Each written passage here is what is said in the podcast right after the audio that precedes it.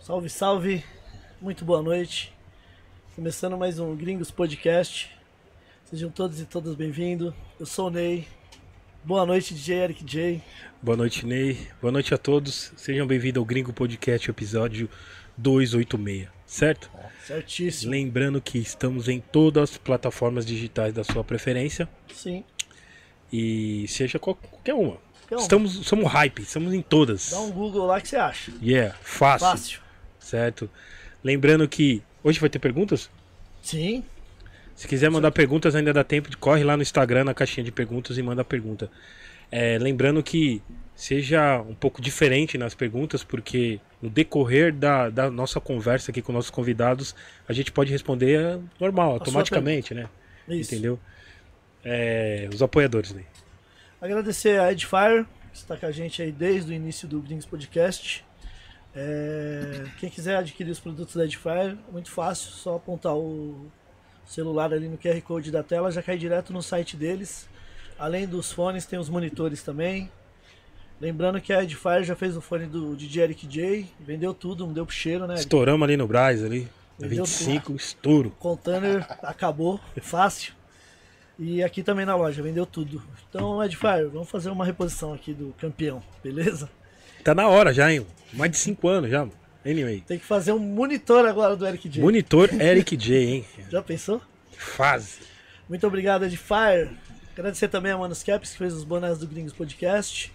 Quem quiser fazer boné personalizado também é muito fácil, só ir no Instagram da Manos Caps.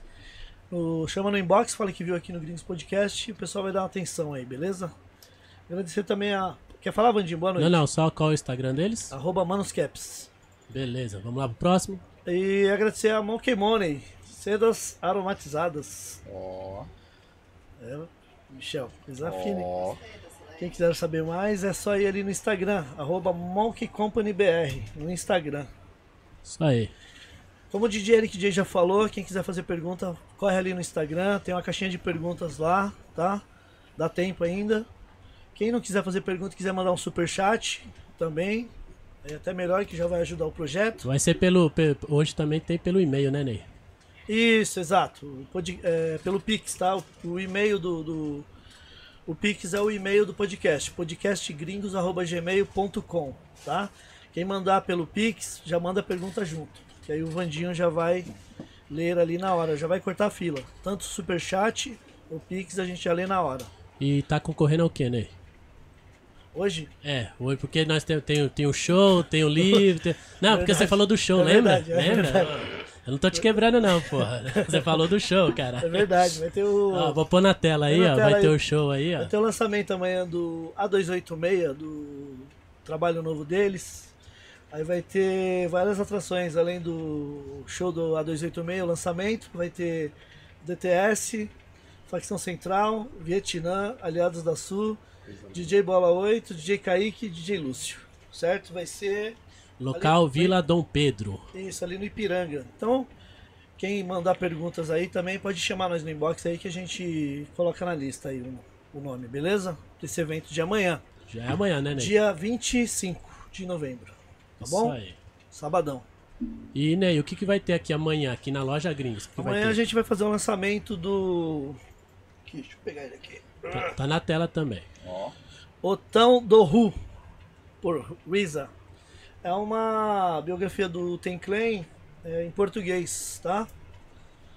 Então, amanhã a gente vai fazer esse lançamento aqui. O Homer Attack vai colar também. Os autores do que fizeram a versão em português também vai estar por aqui. A partir das 14, 14 horas. Beleza? E amanhã vai ter um evento também bacana que a gente vai estar falando aqui do disco. Pra vocês colarem também, que vai ser show de bola, né, Eric J? Sim, claro. Então é isso, né, Eric J? Vamos para os adjetivos. Tem adjetivos pros caras, Eric J? Cara, Será dois que já colaram no programa. já, já teve aula então? Eu tive aula do. Teve duas aulas já. É. Só um que foi dif- tá difícil, ele, ele, ele viu que ia um, uns amigos próximos, aí ele resolveu colar. Tá porque- caro o passe, Eric? Porque tá muito caro o passe, entendeu? Caro? Nunca tinha tempo pra nada. Sim. Foi, foi no podcast da concorrência A concorrência e pagou não veio bem, aqui. né? Entendeu? Tudo bem. É isso. Isso porque ele foi o primeiro a ser chamado lá quando era no Harry ainda. Isso. Ah, ele é da antiga. É, da antiga. Tá sendo chamado mais de dois anos? Tá um estrelismo. Ué, aí sim. Ele pode, né? Ele pode. Fundador, né? Fundador pode, né? É um fundador. Anyway, Vamos lá então. Eu vou dar, eu vou dar um adjetivo aqui, já que o Eric deu esse. Referências. claro. Pô, DJ, Eric. Sim. Os três? Será? Diz ele que dançava, eu nunca vi. Mas eu não sei. Os caras inaugurou, né? É, Bento, ele né? cortou a Colo- faixa. Colocou o primeiro Ali a faixa da São Bento, junto com, com o Zulu, com a rapaziada. Não, O Nelson tava chegando, os caras Não, eles ele. foram né? primeiro que não são ainda. O Nelson chegou depois. Pode crer. Cortaram a faixa da São Bento, assim. Guardar a tesoura, Eric? É, eu- Grafiteiros, né? sim. O que mais, Eric? São MCs também? Bom, um deles diz que canta, não sei. Ah, Não sei, eu nunca vi. não, canta, canta. Já vi canta. tocar, dançar, Não, mas. canta, canta, canta. Não sei. Será? Radical, é radical. Vamos saber hoje, então. Pô, beat aqui ao vivo, pra ele... Vai provar pra nós, né? É, tem que provar. Ladies and gentlemen, Senhoras e senhores, hoje a gente vai conversar um. Vou trocar uma ideia de um assunto muito importante pra cultura hip hop. Pra você que ama a cultura mesmo, de verdade, entendeu? Sobre o primeiro disco, primeira coletânea, é isso? Lançada no Brasil, no Brasil, certo? E no mundo, certo? Hip hop cultura de rua. Está sendo relançado. Ei, lá, viu? remasterizado. Remasterizado com frocos crocante, coberto. Trataram a foto aqui, ó. Tá uma maravilha. Um dos convidados tá, tá até mais novo aqui. Ó, É. ó, eu tô vendo uma coisa daqui que o Milk falou, tá até colorida a Tá foto. col- Tá, colorida a foto, que o Milk falou que tinha que ter uma foto colorida aí, ó. Colorida. Pô, legal. Estamos com eles aqui, que fizeram parte aqui. Alguns, Bom, né? o- o- teve um que, eu, que, que teve a iniciativa foda de fazer um- uma obra tão importante, relançar uma obra tão importante como essa aqui, depois de 35 anos. Aliás, fez 35 anos, né? Entendeu? Então estamos aqui com ele, primeiro. Ocupar-se é caro, né, mano? Vamos ver se, se vai Aleluia, hoje. Eric. Vamos, trouxemos Eric, hoje. vamos ver se vai hoje. Ó, as palmas, o, o tambor. DJ Ninja, meu mano. Muito obrigado pela sua humilde. Até que enfim você conseguiu, deu tempo de colar no, no gringo, no, no podcast de pobre, entendeu? Porque- Brincadeira, Ninja. Eu sei, eu sei. Muito obrigado pela sua presença, Ninja. Ninja tá DJ todo gangsta. DJ Ninja Eu que house. Produção, dá um close no, no, no, no- no- nesse colar dele aqui, ó. Precursor Olha, olha aí. no Brasil. Olha ali. Gangstar Master. E aqui, central, ele. Michel. Tudo bem, meu mano? DJ Alchemix in the house. Boa Alchemist in the house. Boa noite a todos. Tudo bem, A meu mano? Tudo ótimo. Dia de celebrar. Sim, sim, sim. Boa noite. Daquele jeito. E na Lateral direita ali, o guardião, ele. O mestre. Ele é quase os quatro elementos, mas ele. Acho que é três. Se vacilar, ele é o quinto elemento. Não, que quinto, mano. Vamos. Para. Ó o Ney querendo polêmica. briga, ó o Ney Sem querendo briga. polêmica. Quinto Tá bom, tá mano? bom, Eric. é Os quatro elementos, então. Sim. Rony Yoyo Ogua. Yo, what's up? Ele está americanizado, acabou de voltar. Ele foi o último da É, banca. Ele, ele não queria voltar, voltar, né? Ele não ia voltar. Deportaram. não queria voltar, né? Deportaram, ele não ia voltar. WhatsApp. What's up, bro? Obrigado pela presença do. É, agora é assim, aí. what up? What É, bem, é mesmo, né? Bem curto, né? Bora, bro. Estamos com ela também, Veridiana. Boa noite, Veridiana. A patroa, a, a, noite. a chefe da, da casa onde sai tudo esses meninos aqui. Yeah. Boa. É, Green girl. de- é, lembrando das perguntas, né? Se quiser. Gente, já- começa. Manda pergunta lá na caixinha. Já estão enviando perguntas aqui. Lá no Instagram. Corre lá no Instagram. Aqui a gente só vai ler os superchats ou Pix, tá? O Pix eu vou é, novamente falar. É o e-mail do podcast. podcastgringos.gmail.com Ok? Queria- Queria mandar um salve rapidinho aqui. Salve Ela, uma das primeiras MCs do Brasil. Já veio no podcast? Já veio. José MC and the house. É, Rose. Salve, Rose, nossa Yeah. queridona. Salve Visão do Gueto. Ô, Visão do Gueto não, Visão Guetal, perdão. Salve Alex, salve Everton, salve Lara. Salve DJ Kelly Silva. É nóis, tamo junto. veio Maurício também. com Maurício também aqui. Putz com S, né, gente? Gente, meu Deus do céu. Enfim, Ele foi- Matos, Fabiano. Ele foi o primeiro a chegar, ele tava esperando antes do Tava. horário. Pô, o primeiro, hein? Vamos, vamos premiar os primeiros a chegar. Muito obrigado pela presença de todos. Você que tá na, quietinho aqui também, não tá falando nada. Obrigado pela presença de todos. Compartilhe, espalha, chama todo mundo, certo? Boa. Vamos lá. É... Michel. Como surgiu, como foi essa parada? Tô ligado que você lança. Você acredita em vários discos, e vários discos que fizeram histórias, em vários artistas, artistas que são ótimos, tá ligado? Como foi a ideia de lançar, de relançar, perdão, esse disco aqui, Hip Hop Cultura de Rua? Tem a ver com esse cara aqui sentado do lado, Sim, sim. né? Esse disco ele já tava um pouco assim na minha mira de. Eu tenho o meu álbum de figurinhas ali da Avenida Brasil, das Sim. coisas que eu al- almejo ver prensadas, né? Mas essa história começou com ele, o Jack, vindo me visitar na Avenida Brasil, ainda na unidade da Cônigo Vicente, na primeira fábrica. Então eu conheci o Rooney e o Jack no mesmo dia, e ele veio trocar essa ideia de que ele estava querendo, né, colocar isso na praça. E aí a gente começou o processo, mas do momento que a gente se conheceu até hoje, até chegar nisso, aconteceu um monte de coisa na nossa vida, né? Quando foi? Que ano foi? Que eles chegaram. É, 2018? Que rolou Não, essa ideia. Foi em 2016 eu sentei com o Jack e com o Ninja que a gente procurou a Eldorado para saber qual seria o trâmite legal para que a gente conseguisse é, colocar o disco na rua. E o Danilo que nos recebeu, Murilo? Murilo, Murilo que nos recebeu, é, falou, olha, a gente tem uma parceria, eh, desculpa, é, muito forte com uma, uma fábrica aqui em São Paulo. Aí eu falei, bom, para encurtar o caminho, vamos materializar isso e documentar isso, né? Então a gente fez lá, foi possível, falou, não, tudo, tudo é possível, desde que façamos tudo da, da maneira correta.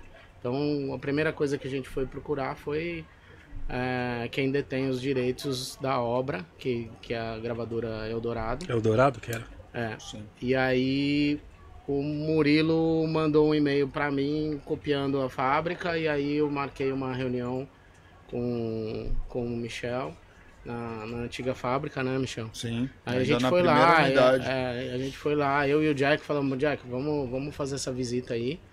Aí saímos do Eldorado, no outro dia a gente já foi lá na, na, na Avenida Brasil. E aí ele fez aquela volta olímpica, né, de mostrar Sim. todo o processo, é, como, como é a masterização, como é o corte, muito foda, como é... muito foda. Ainda, acho que não tinha o corte ainda lá, né? 2017. 17. Acho que ainda não. Acho Não, que a gente é, ainda estava tava, importando estampo é, de fora. Isso, e aí tinha um processo também que vocês estavam implementando a galvanização, A galvanoplastia. a galvanoplastia, e a primeira pergunta que eu fiz, você lembra? Não.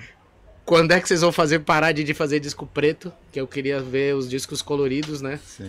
E aí você me mostrou o processo, o plástico, todo o PVC, todo, qual, qual é o produto, como é a dificuldade, porque a gente estava meio que é, num processo de, de dificuldade de, de importação de material, e, enfim. Sim. Tudo, tudo que é industrializado no Brasil tem um processo muito dificultoso, né? E aí, nesse dia mesmo, tava o Enéas, antes de, dele falecer, junto Enéas com, e com o, Nato. o Nato, que também tava na visita para poder fazer a prensagem desse disco que eles têm prensado Pode, lá. ah, pode dar em doido? É, eles sim. foram no mesmo dia. Aí. Foi ele, o Jack ah, e- tive, Sim, pelo sim. menos a felicidade de dar um abraço antes da, da- de, Sim. de partir, né? É. E essa, essa foi a primeira, a- o primeiro Contato, né? contato que a gente teve, pescar, né? Fazer a isso, jogar, né? Falar, meu, vamos jogar isso pra energia, porque a ideia era lançar o disco comemorativo de 30 anos. Então, assim, tudo que é número Redondo. é, cheio, vamos dizer assim, né? Sim. É, eu acho que são datas favoráveis numerologicamente. Dizendo que amanhã tem festa do 286, este programa é 286. Ô, louco. Aí juntando o 8 com 2 dá 10, com mais 6 dá 16, 6 e, 6 e 1, 7, 7. Nós também, depois a gente fala do 7 polegadas primeiro. Uau. Ô, Eric, antes de. Ah, já- deixa pra eu sair fora. Já mandar tudo, fal- faltou um mimo aí, né, ô Ney? Vamos É, tem mimos. pelo menos um, né? É, manda o mimo aí, ó. Aqui, ó. Olha esse aí, ó. Bronx Tattoo. 500 pratas aí pra cada um de vocês. Ó. Colarem lá. Rune Yoyo. Ó, zerar o primeiro? DJ Alchemix. Obrigado. DJ Ninja in the house. Obrigado, obrigado. Pode ir lá, 500 pratas dá pra fechar as costas, hein, meu. Fácil. Tá. E o- Mas a capa do de hip hop cultura fora. de rua. assim. É, Pensou? leva lá, ele faz. Faz. Faz nas costas. O ninja vai primeiro. Pelo ninja. menos o adesivo tá garantido, né? Quem quiser conhecer o trabalho aí do Bronx, sai ali no Instagram. Bronx Tattoo. Beleza? Valeu, Bronx. Anyway. É... então rolou. É... A Eldorado liberou de boa? Como é que foi? Foi muito burocrático? O- Teve que o- pagar? O Como processo, foi? o processo, o processo jurídico é, é simples, mas ao mesmo tempo não é, porque depende de vários outros fatores é, no, no caminho, porque a gente não está falando de um disco solo, são Hum, é, vários produtores diferentes, é, com editoras diferentes, com autores diferentes, cada música tem um autor diferente, é, tem DJs diferentes, então assim, tem muita gente nessa coletânea, é uma coletânea é, que eu acho que é interessante a gente falar, que ela veio é, da São Bento. Só que tem um protagonista nessa história toda, que é o MC Ru, do Credo, que foi convidado. Aí tem a história dele, que eu acho que é legal ouvir dele, né? Eu sei Uhum. da parte que eu estive presente até então. Que o Ru fez um. foi convidado para gravar um disco e aí ele achou por, por necessidade cultural de dividir esse momento, de, em vez dele fazer um disco solo, que talvez ele não tivesse tempo ou é, música suficiente para gravar um disco. E aí, neste caso, ele fez, tá, como ele frequentava São Bento, ele era muito próximo do pessoal da Nação Zulu e tudo mais. E ele se sentiu à vontade de chamar as pessoas que faziam o tal bater na lata lá na São Bento, sim. que seriam os- as pessoas que estão aqui, né? Tirando o Código 13, que não, não, não lembro de ter participado desse momento. É, mas o Código 13 também era um, bem próximo ali do, do pessoal da Nação Zulu. Então, ah, eu acho que ah, as, as gangues estão representadas. Existe também uma grande controvérsia nessa história, né, Ninja? Que eu e o Ninja somos da Street Warriors. O Jack é da Crazy Crew. O Código 13 é o pessoal, uma boa parte da Nação Zulu. E o Taíde e o DJ1 eram da, da Backspin Break Zand. Na época era outro nome. Né? Que também nesse mesmo período eles estavam em transição entre Dragon Break, que já foi bem no início. Mas assim, eu ainda lembro deles como Dragon Break. Aí depois esse negócio da Backspin pegou durante o processo, né? Então é, é interessante lembrar por que chama hip hop cultura de rua. Porque não é um disco que veio dos bailes, como temos vários, que a gente pode citar vários aqui, né? Então é um disco que veio dos b-boys, dos grafiteiros, dos DJs, dos MCs que frequentavam o ambiente do metrô São Bento, onde é que nós vamos estar amanhã fazendo o lançamento oficial.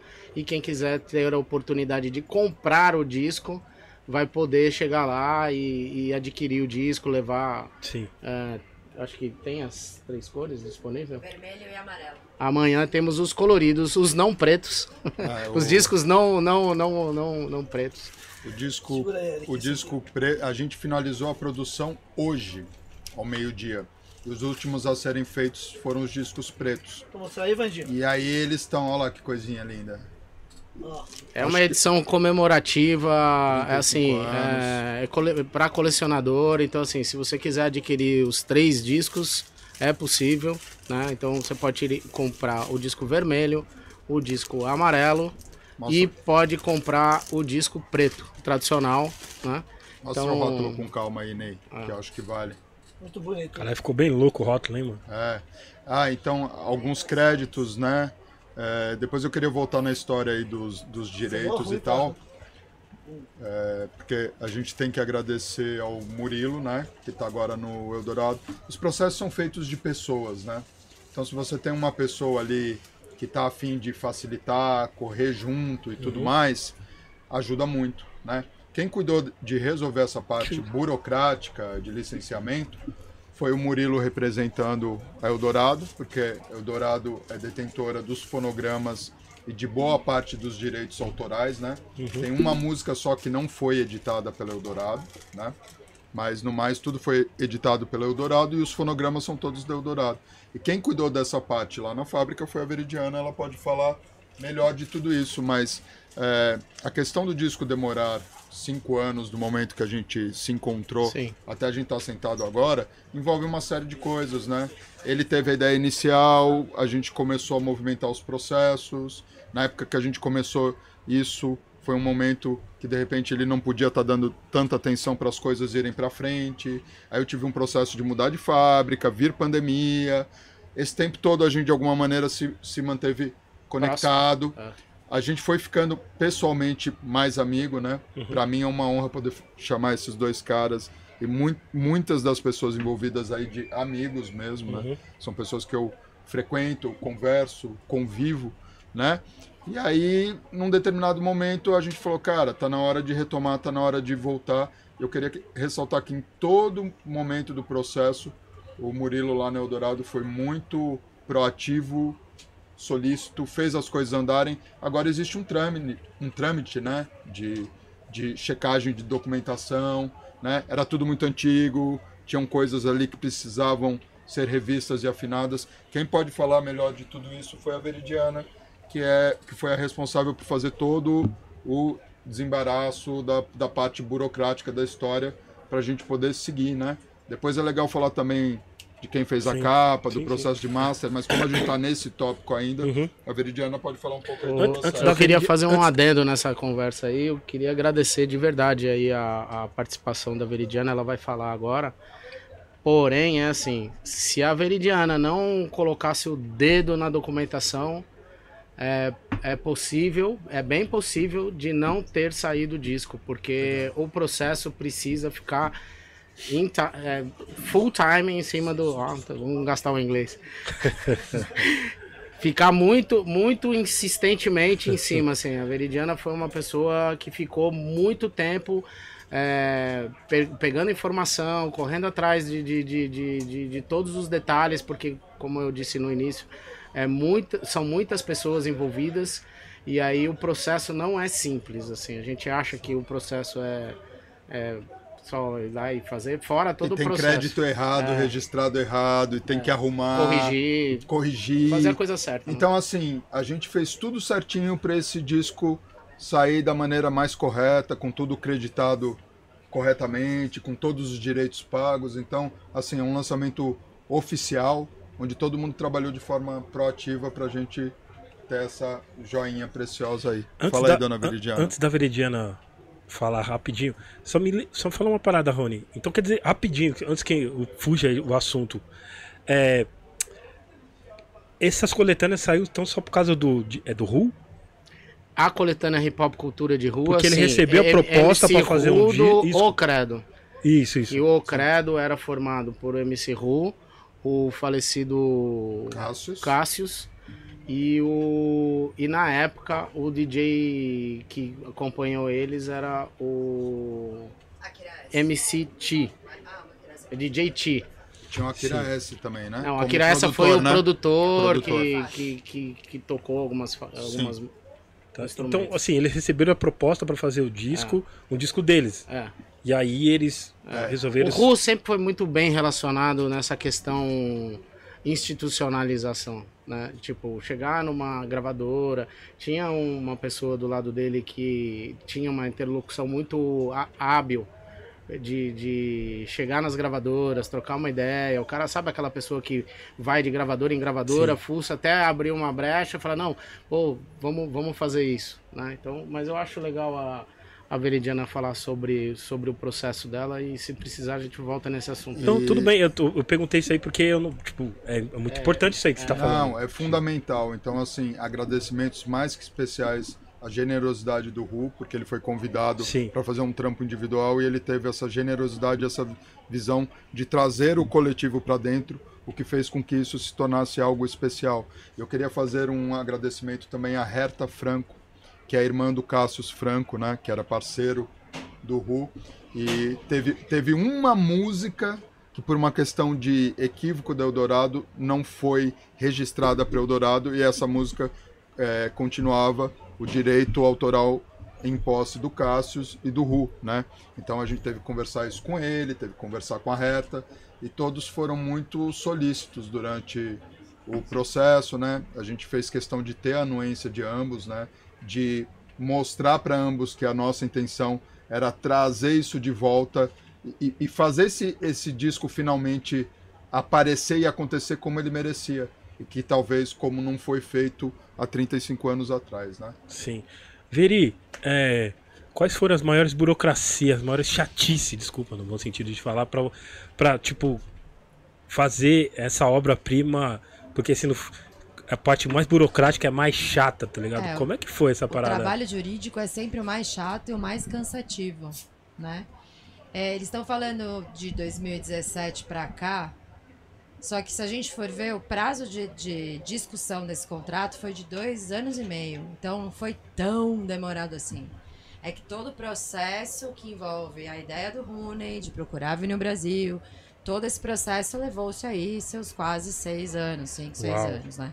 Mas de burocracia foram dois anos e meio. O grande é que assim, a Eldorado é uma gravadora, é uma major.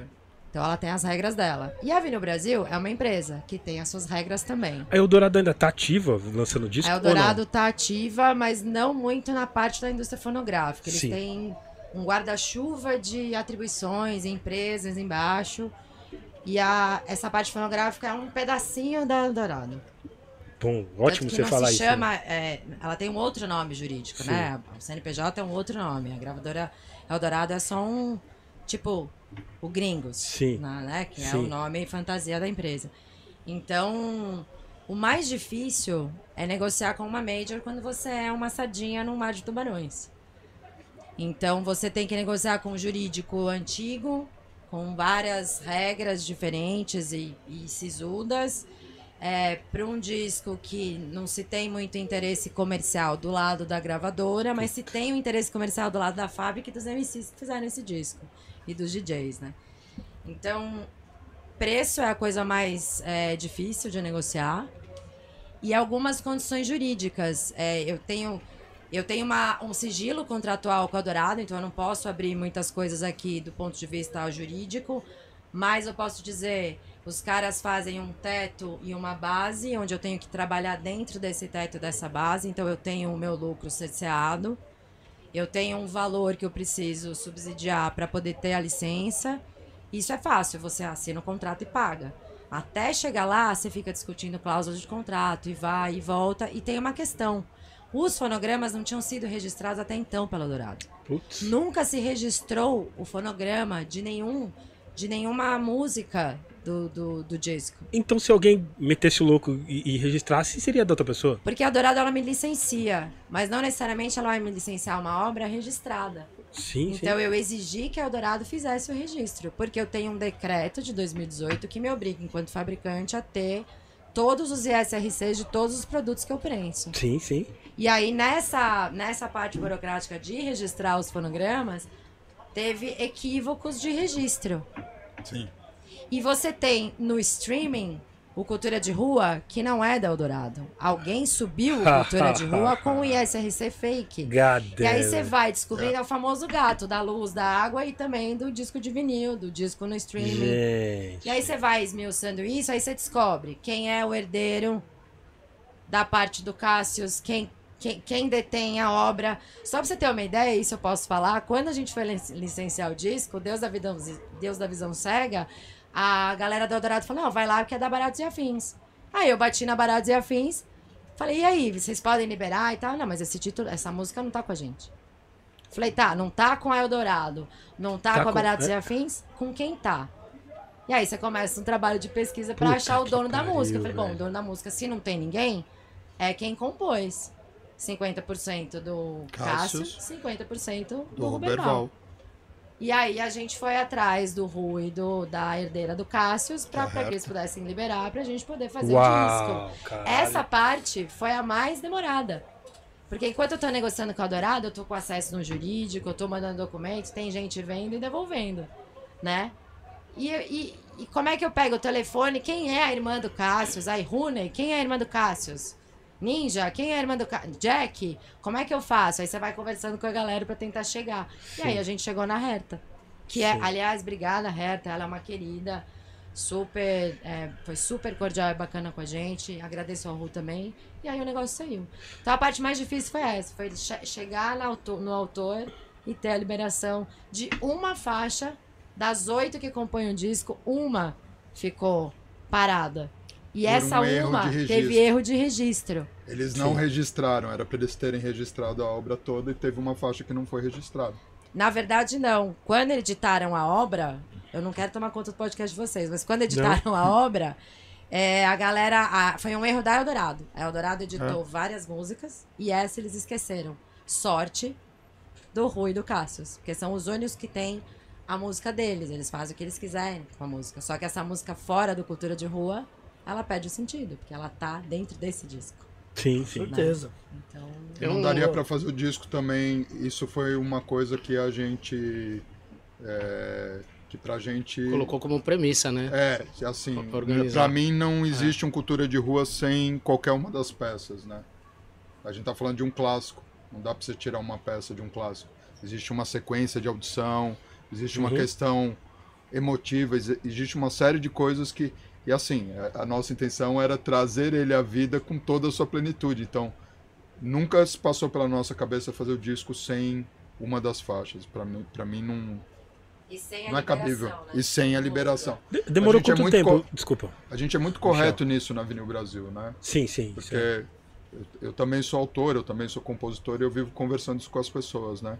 A gente tem um, um compositor cuidando de uma, de uma fábrica. Então, assim, é hora de, de, um- uma pessoa que está cuidando de uma fábrica ou de um grupo que cuida de uma fábrica respeitar isso, né? Porque a, a gente que acompanha os bastidores sabe que muitas vezes isso não é respeitado. Essa história de alguém que pega uma obra, sobe e tá lá ganhando dinheiro em- em cima na internet, sendo que essa pessoa não fez nada pro disco, Nossa. não pagou nada, não frequenta O ambiente. a, a gangue. Então, que história é essa, Nossa. né? E lá na fábrica não tem isso, a gente busca ser muito correto tem um- antes disso também é, é importante frisar, é, Veridiana, que a gente ficou muito em contato, principalmente e devidamente por causa do, do, do- na minha cabeça, eu como, como parte é, do de, de, desiolésimo é, elemento, tá? Para não chegar no, no- é, como, como historiador, como pesquisador, como uma pessoa que gosta de, de, de, de criar ambientes para comemorações, é, eu fiquei muito atento a- aos prazos, né? Aí eu ficava ligando para o Michel e para a Veridiana e ficava cutucando eles. Todo evento ou lugares que a gente se cruzava, falava, olha, o disco de cultura de rua foi lançado dia 2 de novembro de 1988. Se vocês passarem de novembro, nós vamos perder a data do, do, do press. E aí não faz mais sentido nem vocês lançarem o disco. Aí a gente lança daqui mais cinco anos. Então, assim, é, de toda um ano, correria. um ano e meio pra cá, né, Veridiana? A gente veio, veio, veio apertando mesmo, assim, tipo, não, mas a se, a, se a gente não conseguir a documentação até, a gente es- estabeleceu prazos, limites, datas, é, é, é, meios de buscar.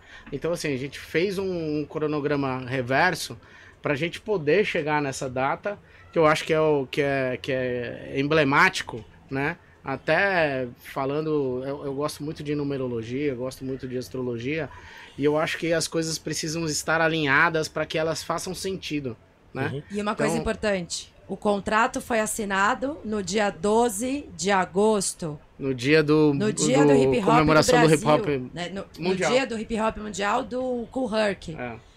E a gente queria lançar o disco no dia 12 de novembro, no dia do hip hop do África Bambata. Só que aí não deu, não deu certo, tudo bem. Estamos lançando dia 25 Não, de Tá fez- dando. novembro, já tá o- bom dentro do É, cinquentenário. a gente fez o Tá corte, a prensagem começou dia 21, a gente só não fez dia 20 porque era feriado, a gente deu feriado pra galera na fábrica, né? Sim, sim. Então, assim, eu vejo várias sincronias legais, né?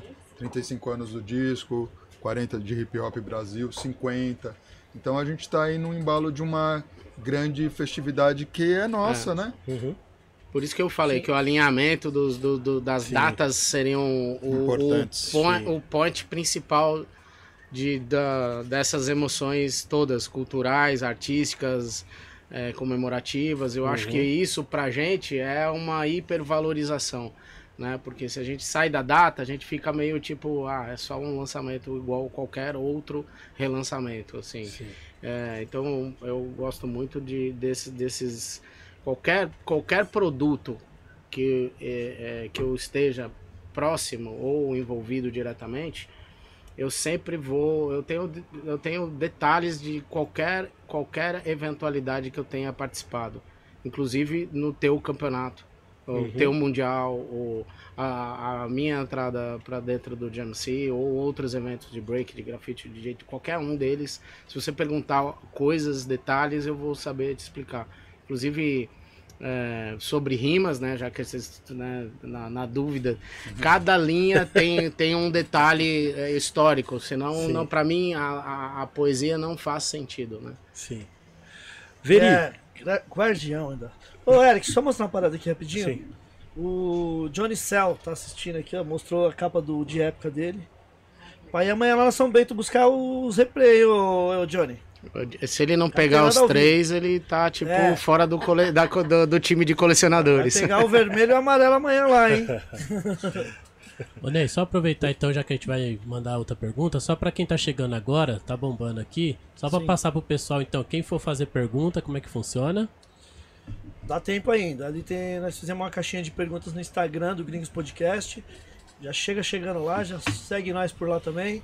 Faça sua pergunta, seja criativo, porque possa ser que a gente já, já até respondemos respondeu. vários já. Então seja criativo aí, faça sua pergunta lá. Quem quiser mandar um superchat também, a gente já para tudo. Os convidados têm que parar também pra, pra gente já ler o superchat. Ou o Pix, que o Pix é o, Ou o podcast, né? O Podcast. e-mail, né? Hoje tá pelo e-mail, não tá? Com o e-mail, podcastgringos.gmail.com. Isso. E Ney, pra quem quiser ser colaborador, patrocinador, como é que funciona? É muito fácil também, pelo e-mail do, do Gringos também. podcastgringos.gmail.com. Perfeito. Então, falar pro pessoal aí se inscrever no canal, compartilhar, né? Por favor, pessoal. Às vezes o pessoal Importante. assiste o Gringos Podcast e não é inscrito no canal. Então dá uma moral aí, se inscreva no canal, todas as redes sociais do Gringos Podcast. Se você gosta do conteúdo, compartilha pra geral aí. Pros- Aliás, né, Eric, tem que agradecer que 35 mil no orgânico, né? O Gringos Podcast. Então, muito obrigado a todos os inscritos. Obrigado a todos os membros também. Sempre tá chegando membros no, no canal aqui do Gringos Podcast, fortalecendo. E é isso. Veri, eu gostaria de saber é, quando. Você se lembra a data certinha que vocês. Que você falou, tipo, falou pro Michel, puta, temos tudo. Já, te- já temos todas as assinaturas, tudo que precisamos pro disco sair. Agora só ver quando vamos pensar. Você lembra quando foi? De verdade, É. Ô, Veri, eu antes, não sei o dia, mas eu posso te dizer que eu fiz o pagamento dos direitos autorais do, da, do que estava faltando para eu, pra eu liberar. Ainda tem uma coisa que eu ainda, a gente ainda precisa fazer, mas tá tudo dentro da normalidade. Semana passada. É mesmo? O teve. disco tava para entrar na prensa. O disco já tinha sido cortado, já tinha sido feito o stamper e a gente ainda tava fazendo a última documentação, porque a gente precisava lançar o disco no Novembro, cinquentenário em novembro, Zulu Nation, sei lá, a última São Bento do ano.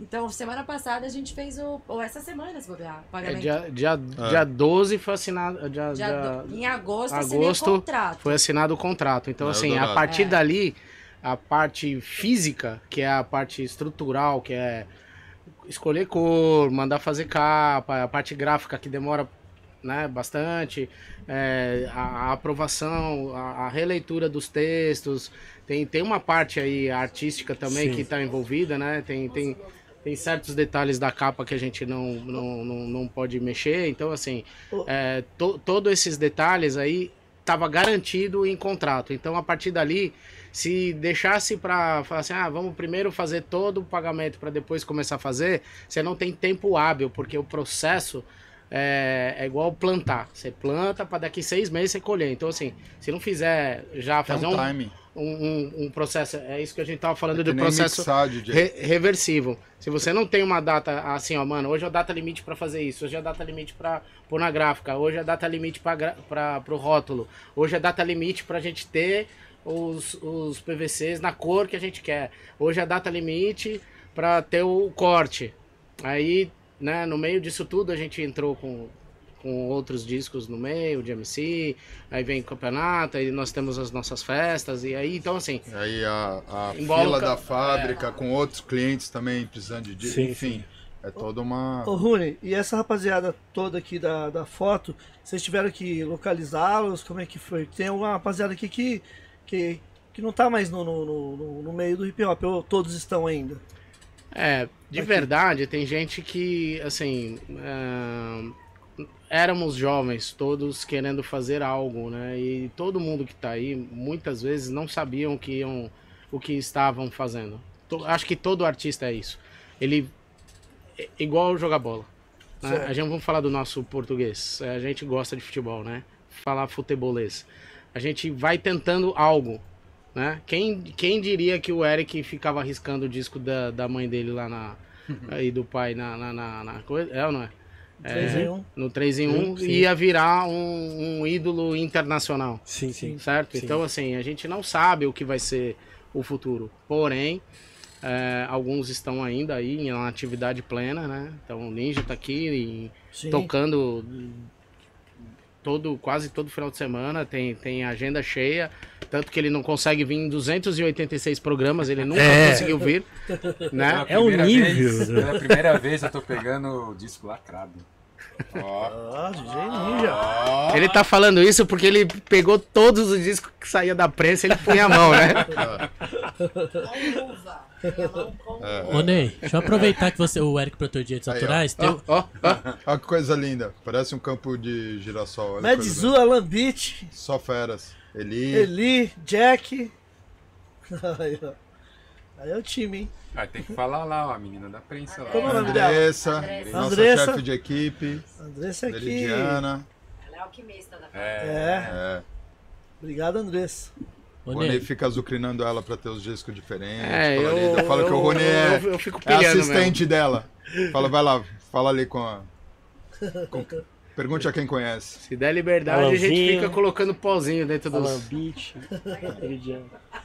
aproveitar a pergunta do, do Eric sobre direitos autorais, tem uma aqui do membro, DJ Zulu, né? Ele, Ó, o Zulu. África Havana Zulu Olá, hein. Zulu. ele mandou uma pergunta aqui, ó. É, boa noite, aqui é o Zulu. Gostaria de saber sobre os direitos autorais, se os grupos têm direito e só. É, é, é só uma pergunta, ele mandou na, assim. Então, se os, os grupos têm direito. A Veridiana pode, pode responder isso. Veridiana. Salve. Boa pergunta. É, Esse foi um dos motivos pelos quais eu, eu ex- exigi que a Eldorado fizesse o registro dos fonogramas. Porque a hora que você registra o fonograma, você está registrando a, a mídia, o fonograma e também os direitos autorais. Então, qualquer execução pública vai tocar na rádio, sei lá, os caras têm direito. Eles não tinham até então, porque não tinha registro. E aí tem um lance em todo direito autoral que a editora que detém os direitos, ela, ela é só uma representante dos autores. Então a, editora que tem os direitos, ela tem que trimestralmente repassar os direitos para os autores. Isso no mundo do streaming. Porque tem lá os plays e tudo mais, então a cada trimestre ela recolhe, o ECAD paga e ela repassa para os autores. E no No vinil? caso do Cultura de Rua, que a gente está fazendo o vinil, o direito autoral é feito de uma outra maneira. Nós, Vinil Brasil, fizemos o recolhimento dos direitos autorais para a Eldorado. Sim. Paguei para ela. Por quê? Porque ela é a representante dos, dos autores das músicas. E ela tem que repassar. tem a obrigação e o dever legal. Alô, Eldorado, alô, alô Murilo. Alô, vocês têm um Vocês têm o dinheirinho aí a receber, meu de povo. fazer o repasse desse Ninja valor para cada um dos autores Ninja registrados no fonograma. Por isso que eu fiz a análise do registro e vi se estava certo. peraí, quem que é esse cara aqui? Que ele não escreveu essa música. Então, É. eles têm direito, sim, E tudo isso deu precisam trabalho, gente. receber. E a pessoa que subiu aí no streaming, se você puder derrubar esse negócio pra galera poder subir e mesmo que o Eldorado suba e os autores possam receber aí os direitos autorais, se você é fã do disco, tira do ar, deixa o Eldorado subir, pelo menos os caras vão É. receber um requequezinho. Que alguém tá vão ganhando, receber. É, alguém, tá está ganhando. Exato. Exato. E não é quem gerou a obra. Aham. E aí é sobre isso. Mas, assim, no caso, Veri, tipo assim, se ele não derrubar, e se, um exemplo, se tiver no YouTube também, é, não tem como vocês derrubarem? No caso. Ou, então- ou a Eldorado, não sei, assim. Tem. A gente Na Brasil, verdade, eu já sei É. quem subiu. E eu já passei pra Eldorado. E aí, Eldorado é que tem a, a, a legitimidade É. de fazer algum. Eu não posso ir lá e falar, "Oh", e nem os autores, porque eles cederam os direitos pro Eldorado. Sim. Então eles não podem fazer nada. Quem tem que fazer é o Eldorado. Então o Eldorado falou: Ah, o Murilo falou pra mim, pô, você sabe quem subiu? Eu falei, ó, meu, tem um jeito facinho de descobrir. Em uma das plataformas eu descubro, eu não descubro em todas, mas em algumas você já consegue chegar nesse cara que manda ele tirar do ar. Sim. O que é Entendeu? importante, eu acho que falar, Eric, que a gente, enquanto empresa que fabricou o disco, a nossa relação é com esse objeto físico. A gente pagou, licenciou para poder fazer essa edição. A gente não tem nenhuma relação jurídica com nenhuma outra coisa que está acontecendo, com o mundo digital, Uhum. com festa que vai ser feita. Pra... A gente tem relação com esse objeto físico que está aqui.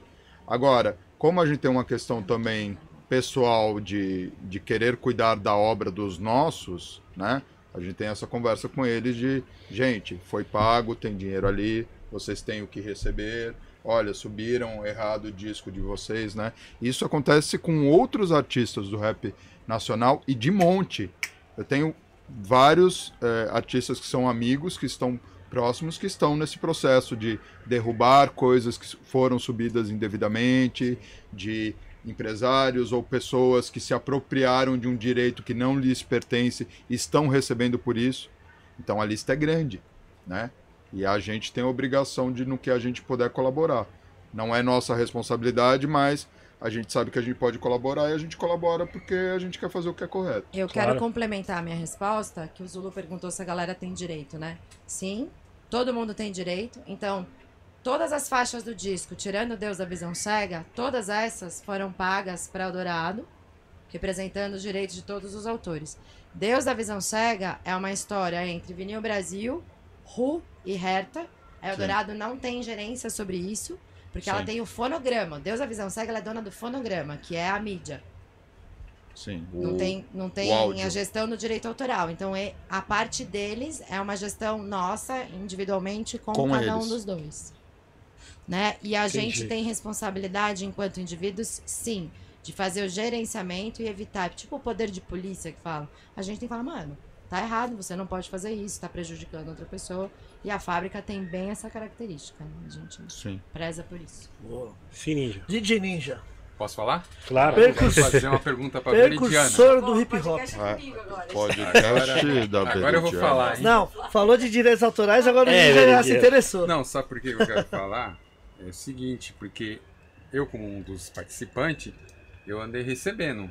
Eu ia na Eldorado receber, entendeu? Você exigia a sua parte. Então, eu e o Jack, nós ia lá. Teve um, teve um dia que eu fui, só que o meu pagamento veio, sabe de quem?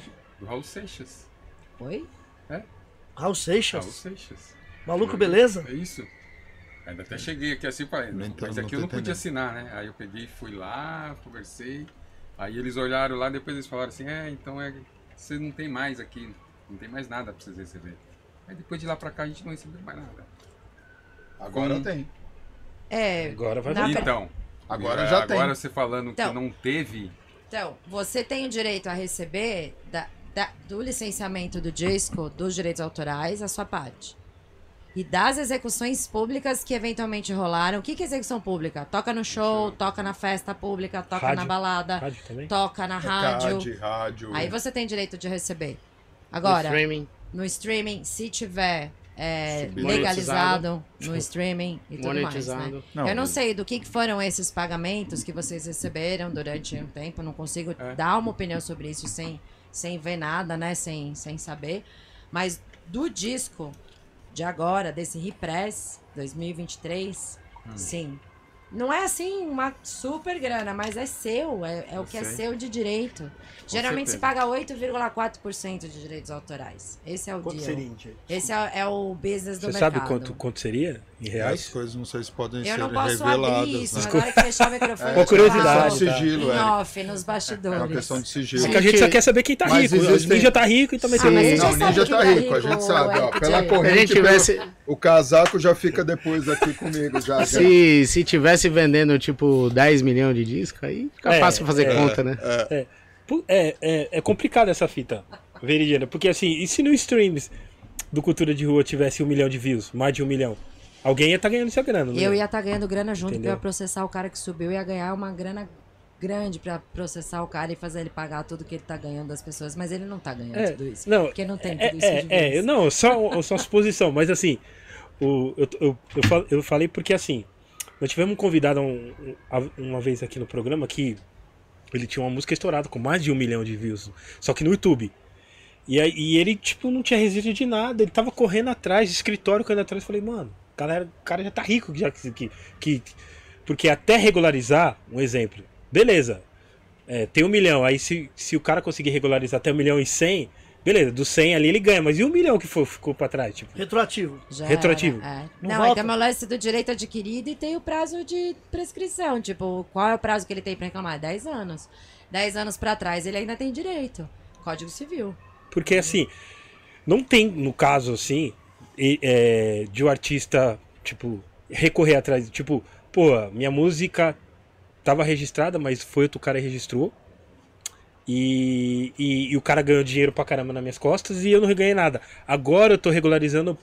Ele pode voltar atrás, cobrar o. o- Pode. o- entre Deve. aspas. Nós temos um amigo, que eu não vou revelar o não nome, é da cena do rap nacional, que tá correndo atrás de ter seus títulos de volta e de registros equivocados na internet. E eu fico feliz porque eu ajudei o cara a falar, mano. Pega um advogado que não tem o tempo, você tem direito por causa disso, disso, disso, tira print das telas, registra o nome do cara como autor. Assim, o cara pegou a obra do mano e fez o que ele quis. Então isso acontece muito. A indústria fonográfica nunca foi legal com os artistas, né? Tem, Então tem você uma, pode entrar com uma ação sim, recorrer sim, ir atrás, porque é seu direito. Direito autoral não prescreve. Não Você prescreve. sempre vai ser autor daquela música. A não ser que você tenha assinado Venda. um contrato com uma gravadora, E com uma você editora vende. e tenha doado a sua alma, as suas próximas gerações para aquela gravadora. Aí não tem que fazer. Tem uma coisa interessante Aí- nesse negócio todo aí, Eric, que com essa. De, de, de 95 pra cá, com, a, com o advento internet, Sim. é uma nova plataforma. De, de quando você falou? De 95 pra Ah, cá. 95, perdão. É, mais ou menos, né? Então, assim, tudo que acontece na internet é outra regra. Porque eles criaram ambientes para que eles se, se é, naveguem livremente. Porém, quem foi a pessoa que teve o estalo, falou, meu, vou colocar isso no ar, vou transformar isso, vou monetizar de alguma maneira, algumas pessoas é, conseguem é, ter a habilidade do pensamento de, de prever que no futuro isso tudo pode ser monetizado por XY empresa e aí fazer captação disso antes da que a pessoa, que a pessoa perceba que ela está sendo é, utilizada de, de maneira indevida. E na internet é um universo livre, né? Até a página B. Sim. Então, assim, é, quem entendeu isso na- naquela época, hoje já se passaram 20 e poucos anos, é, é, tem, tem histórias incríveis, né? Inclusive dos streamings mesmo. Né? Hoje a gente está num canal que, que, que, que eles vão, vão te apertando porque para poder fazer a venda da internet eles pagam, né? no Sim, início sim, paga verdade. quem teve os estalos iniciais é, se deram bem, né? Dependendo do país, dependendo do, do, do, do- local e de como é feito, da- tem pessoas que têm essa expertise, né? Então pode ser que daqui, daqui no futuro, é, bem próximo, este- tenhamos uma nova plataforma que a gente não tenha pensado. E aí se- seja uma nova maneira de também é, divulgar nossos trabalhos, fazer a exposição do, das músicas e tudo mais. Só que a gente tem que parar para analisar que as, as empresas são sempre as mesmas, né? Então, assim, elas criam regras para que ela te pague menos. Então, o artista em si, ela tem menos. É, assim, co- co- como a gente sempre fala, o artista para ganhar dinheiro tem que fazer show. mano. Porque esse- a- o artista que tá em casa esperando um dinheiro chegar de, de, de direito autoral, mano, só se ele for. A, a- é, a música dele virar. Fazer show e vender disco de vinil. Aí É. o cara consegue ganhar mais do que no streaming. É, Portanto, porque façam vinil, ela, galera. Ela tocou numa questão que é legal, né, gente? Porque assim, é, as pessoas reclamam, pô, mas fazer disco é caro. Viver no Brasil é caro, né? A gente tá voltando de uma realidade onde a gente tava lá comprando disco por é, 3 dinheiro, 5 dinheiro, 15 dinheiro, o disco mais caro, 35 dinheiros. Aí você faz o câmbio, você vai chegar no disco que está custando 170, 180. Né? A gente tava lá fora, a gente viu, não tem disco novo que saiu de fábrica por menos que 35 dólares barra euros, né? Então, assim, você vê que na conversão o no valor bate, Ah. mas a gente tá, tudo é cinco, cinco seis vezes mais difícil pra gente. E essa realidade colocada numa fábrica, funcionário, matéria-prima, acesso a conhecimento, Principalmente para leis de industrialização no país e na América do. Sul, né? Então, assim, é, qual é a condição que a gente tem de fazer as coisas pra gente? Aquela conversa que a gente vive tendo de a gente tem que fazer nossos mixes, a gente tem que fazer as nossas caixas, a gente não tem Sim. que esperar nada de ninguém de fora, a gente tem que ser nós Sim. por nós. Então, assim, tudo, tudo isso que a gente está conversando tem a ver com um processo de, sim, fazer disco é, é, é, é caro, é um investimento é, pesado para uma realidade é, normal social brasileira. Mas as pessoas, às vezes, também elas ficam muito preocupadas com o quanto Se ganha. se investe, porque não é nem gasta, elas não conseguem entender isso como um investimento, e elas não conseguem ter uma visão um pouquinho mais para frente de, poxa, se eu fizer o meu corre bonitinho, me organizar, né, pegar as pessoas que eu sei que são fãs do meu trabalho, poxa, será que não tem 250 pessoas que gostariam de ter um vinil meu? Onde é que estão essas pessoas? Quanto que eu preciso investir, É. quanto que eu posso vender, E quanto, que eu, vou posso lucrar. De Porque repente vale muito a pena. Porque a gente tá Porra, falando de né? Acho que o que dobrar. mais vale a pena é o vinil. É, porque a gente tá É. falando, a gente tá falando de dobrar ou triplicar o valor investido. Eu fiquei muito tempo falando disso para as pessoas. Falei, acho que na vez que eu vim aqui, porque tudo bem, você está colocando um dinheiro, mas que se você trabalhar em dois, três meses, você vender a sua tiragem, você dobrou, triplicou o seu dinheiro de uma forma considerável que você não vai conseguir nunca isso com streaming. E tem um Sendo que você vai ter qualidade de áudio, você vai ter preservação de material, você vai ter uma capa bonita, você vai ter ficha técnica, por exemplo. Você é dono da sua obra. Você usou uma palavra. Você E você vai ter controle, porque você tem Sim, tantas peças, né? Sim. Hoje a gente trouxe tantas peças aqui pro Ney, então a gente sabe que tantas peças estão ficando aqui. Então você acaba, você acaba tendo uma liberdade e tendo um é, domínio sobre sua obra, né? E grande parte das pessoas que fazem disco com a gente tem esse perfil de artista independente que está ali fazendo o seu corre, que está ali preocupado em fazer sua grana, é, é, publicar a sua obra, né? E isso deixa a gente muito orgulhoso. Então acho que a cena tem que acordar para isso, né? Sim. eu falo Fora- brincando assim que se um louco que nem eu conseguiu montar uma fábrica, você que está me vendo aí consegue fazer seu disco. É o que eu lance de acreditar no outro, pro né? Ninja também. Ninja, vamos fazer os nossos produtos, porque a gente é o empresário de nós mesmos. Se a gente não investir na gente, não, ninguém, ninguém vai ligar lá de fora e falar, "Eu sou uma major aqui, quero gravar seu disco, você vai ficar rico comigo. É, a gente tá numa outra realidade, né? A gente tem uma língua que não favorece, a gente tá num, num, num local afastado, né? A gente é a única língua que fala ó, diferente de toda O continente. é, a gente chegava, chegava lá nos lugares, a gente queria falar em português, as pessoas queriam falar em castelhano com a gente, né? Você quer falar inglês, a pessoa não quer falar inglês com você. Então, assim, é, eles acham que a gente fala castelhano aqui. Então, é, essa é a parte mais louca. Mas, assim, voltando no empreendedorismo, se você tá esperando cair do céu, não vai cair não, tio. Então, assim, é...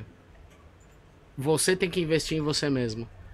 Né? Essa é a minha, minha, minha, minha briga sempre com o ninja do lado positivo, né? Ô, Ninja, temos que fazer nossos bagulho, né? A gente tem que fazer as nossas festas. A gente tem que ser. Ter... Eu não quero usar a marca de ninguém, eu quero fazer a nossa. Por isso que desde o início, Rune Yoyo era chamado de Rune o primeiro, mercenário do hip hop. Porque eu já pensava no empreendedorismo. Dimas o primeiro. Então, quando, quando se tem, quando se tem uma, um pensamento de você ser autônomo, as pessoas querem ser é, subserviente. Você quer servir o outro para o outro ganhar dinheiro, mas você não quer se autosservir. Então, assim, em que, em que pensamento você tá? No eurocentrismo, daquele negócio que você tem que fazer para os outros e deixar uma, uma, um- uma, uma poderosa e, e endinheirada? Ou você quer você trabalhar, acordar cedo, pensar no teu produto, criar tua capa, fazer teu disco e masterizar? Tem que, mano, tem que tirar a bunda da cadeira, mano. Desculpa, mas se você ficar em casa, teu disco não vai sair. E outra, você tendo teu produto, teu disco, teu, teu, teu, teu vinil, não é só colocar na plataforma, porque colocar na plataforma qualquer pulga coloca, né? Tanto é que qualquer, qualquer pessoa tá colocando até música que não é dela para poder faturar. Então, assim, você tendo teu, a oportunidade de gravar o seu disco, prensar seu disco, teu portfólio aumenta. E aí a oportunidade que você tem de fazer negócio para melhorar a tua condição de negociação do teu passe, né? Que é o passe do Ninja, tá caríssimo, 286 programas sem aparecer. então, assim, é. Vai rolar um o- pix o hoje, pa- pelo jeito, hein? passe- que a gente o- não vai ver, hein, Rony? o, o teu passe é, é, é, é valoroso. Então, assim, como é que você valoriza teu passe? Como é que você melhora a tua exposição na mídia? Como é que você melhora o teu portfólio de, de artístico, né? E você vê que a gente está falando tudo muito como você, como indivíduo. Então, a gente vê que é, a gente é colocado numa situação, principalmente. A gente acabou de voltar de um rolê classe, né? Aliás, a gente precisa fazer o outro podcast, né? Mas enfim. Trazer os Olha campeões aí. Podcast só do John Cena. Califórnia. É, foi incrível via- viajar com, com esse povo, mas a gente acaba de vir de uma realidade onde as pessoas têm uma condição razoável de dignidade social, né? E aqui parece que a gente está sempre se matando para não se afogar e a gente não consegue nem cuidar da gente, quanto mais pensar em coisas coletivas que são maiores que vão levar a gente para uma outra dimensão. Eu acho que é por isso que esse álbum é tão forte Total. né? Essa sacada do Ru de abrir para as pessoas e colocar um pouquinho de cada um e, e assim, depois eu acho que a gente também vai falar disso, mas tem os créditos tal Tem o e tem a né? história que tem por trás que a gente não sabe ali no crédito, que por exemplo tem, tem, tem pessoas que não estão creditadas aí que escreveram partes das, das letras, né? Uhum. Beach é um, Medzu é outro e tava isso eles podem falar melhor porque eles viveram. Cara, o tenho- Beach é um ótimo. escri- Mano, escreve bem, hein, cara. escreveu Não, Calafrio, vários né? clássicos, ele, vários bagulho, ele falou. É, quando ele veio aqui, ele falou dele, que. canetada Várias canetadas dele. Black pô, né? Tá Eu acho que Black o Junior, Alan ele é Beach é, um dos maiores Também. poetas do rap. Sim. Porque ele tem prensado Aí, em né? disco mais de 35 obras. Em artistas diferentes. Bom. Então, assim, o cara é bom de caneta, mano. Caramba. Salve, Entendeu? Porque o difícil não é só escrever. Escrever também. Sim. O lance é você escrever, ter um relacionamento com o artista, o artista entender o teu, o teu, a tua lírica e incorporar aquilo pra você e colocar Sim. aquilo dentro de uma obra e aquilo ser prensado em disco. Porque não é só a parte streaming, não é. Mano, ele é o. O, o rei da caneta, velho. Boa. Calafrio é dele. A, a, a track que fecha o álbum. Jack. Calafrio. a- é, Sinistrona, bizarro. Tem o é, Calafrio parte 2 chegando logo mais. né? Oh, spoiler. É o DJ Ninja. Vai vendo. Ah, o Fex Bandoleiro, ele mandou uma mensagem aqui rapidinho, só é em cima do tema lá da Eldorado, Sim. com o streaming. Ele falou, tem que, a Eldorado tem que subir e pedir para derrubar. É, é registro de escreveu embaixo. Registro de fonograma, registro da obra, autores. É, é isso. Quem é de direito. Lembrando fala, que o Fex, aí salve Fex, o não. Fex também é advogado, né? Então, Sim. Sim, Fica salve na- Mas é Fex. simples. Salve. Lembrando que o Fex. Fex também tem um programa aqui no Gringo Podcast. Foi uma aula. Como é que foi a ideia dessa capa, mano? Voltando antigamente, como é que foi a ideia?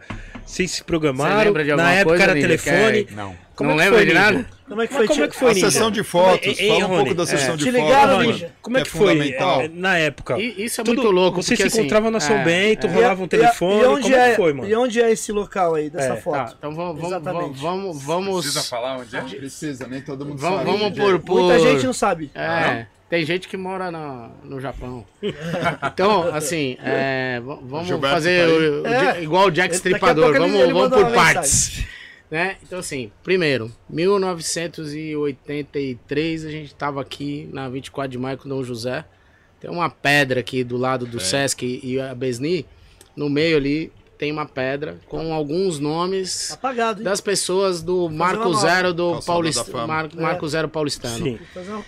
Quando acabou a moda em 1984 para 5, porque aí veio os filmes Beat Street, Breakdance, Body Rock, Crush Groove, tarará, tudo o que aconteceu em 1984, a moda em dezembro muda a chave, vem aí verão, vamos ver o que vai acontecer em 1985.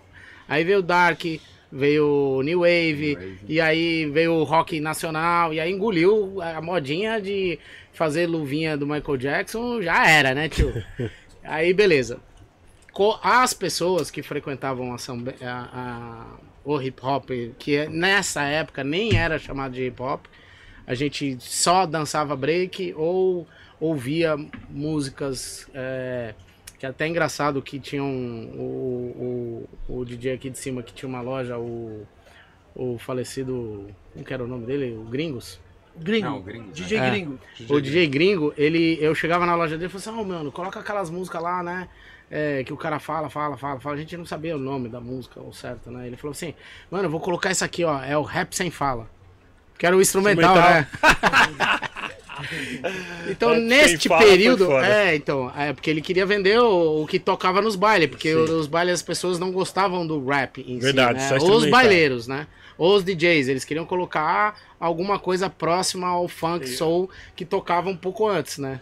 Então era o sample daquela música que também era famosa, Sim. que já tocou no baile, e aí eles vinham mixando essas paradas todas. Então, assim, e para indo pra tua pergunta, quando a gente frequentava São Bento, é, no passado, em 1985, nós é, íamos todos os sábados. Então, assim, era um point mesmo. É, até 98, porque aí virou Boulevard. Aquele espaço ali onde tem os cafés, Uhum. etc. É, alugaram o espaço corporativo, fez negócio com o metrô e aí a gente foi convidado a não, a não frequentar o espaço, né? Então, nesse período que era todo sábado, então era fácil da gente eh, se comunicar, porque naquela pensa numa época onde não tinha internet, não tinha zap, Telefone você precisava estar presente para poder tem gente no disco que não está nessa foto porque ninguém sabe onde mora. sabe- Ah, É, entendeu? Pode crer. A pessoa tinha que ir na casa do outro pra avisar, não tinha telefone. Então é uma coisa assim, tipo, como é que você vai falar com fulano de tal? Aí o grupo se reunia de um jeito. E aí ah, a, a Eldorado simplesmente mandou um recado pro Jack. Eu lembro, porque eu trabalhava na 24 de, na, na 7 de abril, num banco chamado Bamerindos, que não Nossa. existe mais. E eu, o Jack, trabalhava no, no, no, no, no, é, no- no Mapping, que também não existe mais. E aí, Salsinado, meu Deus. eu, eu, eu, ia, eu ia num lugar chamado Cambuci, que também não existe mais. Isso vai, então. Claro que existe. Não, a sua casa não existe mais, DJ. Ah, não. Não Aí, existe mais. é, é, eu conheci o Ninja porque eu fui numa, num- num- num- numa quermesse e aí eu ouvi uma música chamada Big Butt do, do é, Bob Falar Jimmy. Eu comprei outro single dele. É, hoje. depois a gente fala sobre isso. Aí. é, ne- ne- ne- eu fui até o DJ e falei, mano, eu quero isso, como é isso? Ah, é de um amigo meu, tal, não sei o que lá. Aí eu tive que esperar a quermesse terminar, ele pegar as tralhas dele lá, aquele monte de equipamento, ajudar. E aí a gente foi a pé até, ó, esse cara aqui é o cara que me emprestou o disco. Aí eu conheci o Ninja. Foi na, na orelhada. Então, assim, pra gente poder chegar nessa capa do disco, era esse tipo de contato. Tipo, ou você vai na casa das pessoas, e aí o Jack chegou pra mim e falou assim: Mano, tem um cara que me convidou pra fazer um disco. Nós vamos gravar um disco. Eu falei assim: Como assim nós? Não, é eu, você e eu preciso arrumar um DJ, mano. Porque você tá aqui. eu- E aí ele já escrevia, né? A gente tava todo sábado na São Bento, ia pros bailes no final da, da, da, do- do- da São Bento a gente ia pra algum baile, lá a gente se reunia e falava, mano, onde é que nós vamos invadir? Ah, nós vamos tal lugar. Então ia pros bailes de, de, de bloco, né? Então ia de, de gangue mesmo. Sim. E nós e queria era dançar break, entendeu? Não podia entrar nos lugares, não podia dançar break. A gente queria dançar, mano. E aí tocava uma música, a gente abria a roda, sai daqui que é nós. E vem segurança, põe nós pra fora, aquelas coisas que sempre. Dentro dos nossos bailes a gente é expulso. Então é, é por aí, né? Então a gente não é cordial conosco mesmo. É, e pra tirar essas fotos, a- já gravado o disco e tudo mais, falou assim: ah, tem que fazer a sessão de foto pra, pra capa do disco. Eu, que, que, que é isso, né? Tipo, ah, vamos lá, né, mano? Cada um vai com a roupa que tava no dia e aí a gente saiu rodando 7 de abril, viaduto do chá, chegamos na São Bento, fizemos uma session é, de cima Cima. pra baixo, Que tá no encarte, é, né? onde dá pra perceber que ali a gente tá deitado no chão do, o do, do- encarte ali, São né? Bento. E a- as fotos que eu gosto ainda são algumas fotos que não estão nesse aí. disco. São as fotos que estão na, na, na 7 de abril. Sim. a gente cima, tá. é. Ah, hã? A de trás. tudo- a de as trás. fotos são todas É. de cima, tem, tem aquela foto que vocês estão na parede, que parece um enquadro, né? É, e ali já é no Mosteiro da São Bento, que não tinha grade. Ah, Ali, é, ali é a entrada da, da, da- do lado esquerdo do mosteiro, tem uma escola. Que é a, a escola São Bento ali, né? Eu não sei Verdade. como é o nome. Então, ali, hoje, nesse espaço, tem algum, algumas, alguns vasos, né? Para que as pessoas não sentem na escada. Uhum. Então, assim, o Brasil, ele é... O Brasil não. Aqui que o Papa ficou foi aqui em cima? Foi aí ou não? É, ele ficou no mosteiro.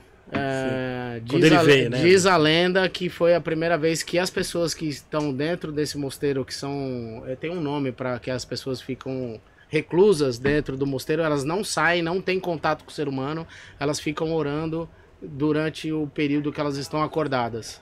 Então é muito louco. Ela come, ora, vai fazer suas necessidades, ora, Ô, louco. toma banho, vai dormir e, e só ora. Então, assim, tem um. É uma coisa do catolicismo, rotina. né? Que eu não, não, não, não, não sei ao certo porque eu não sou católico.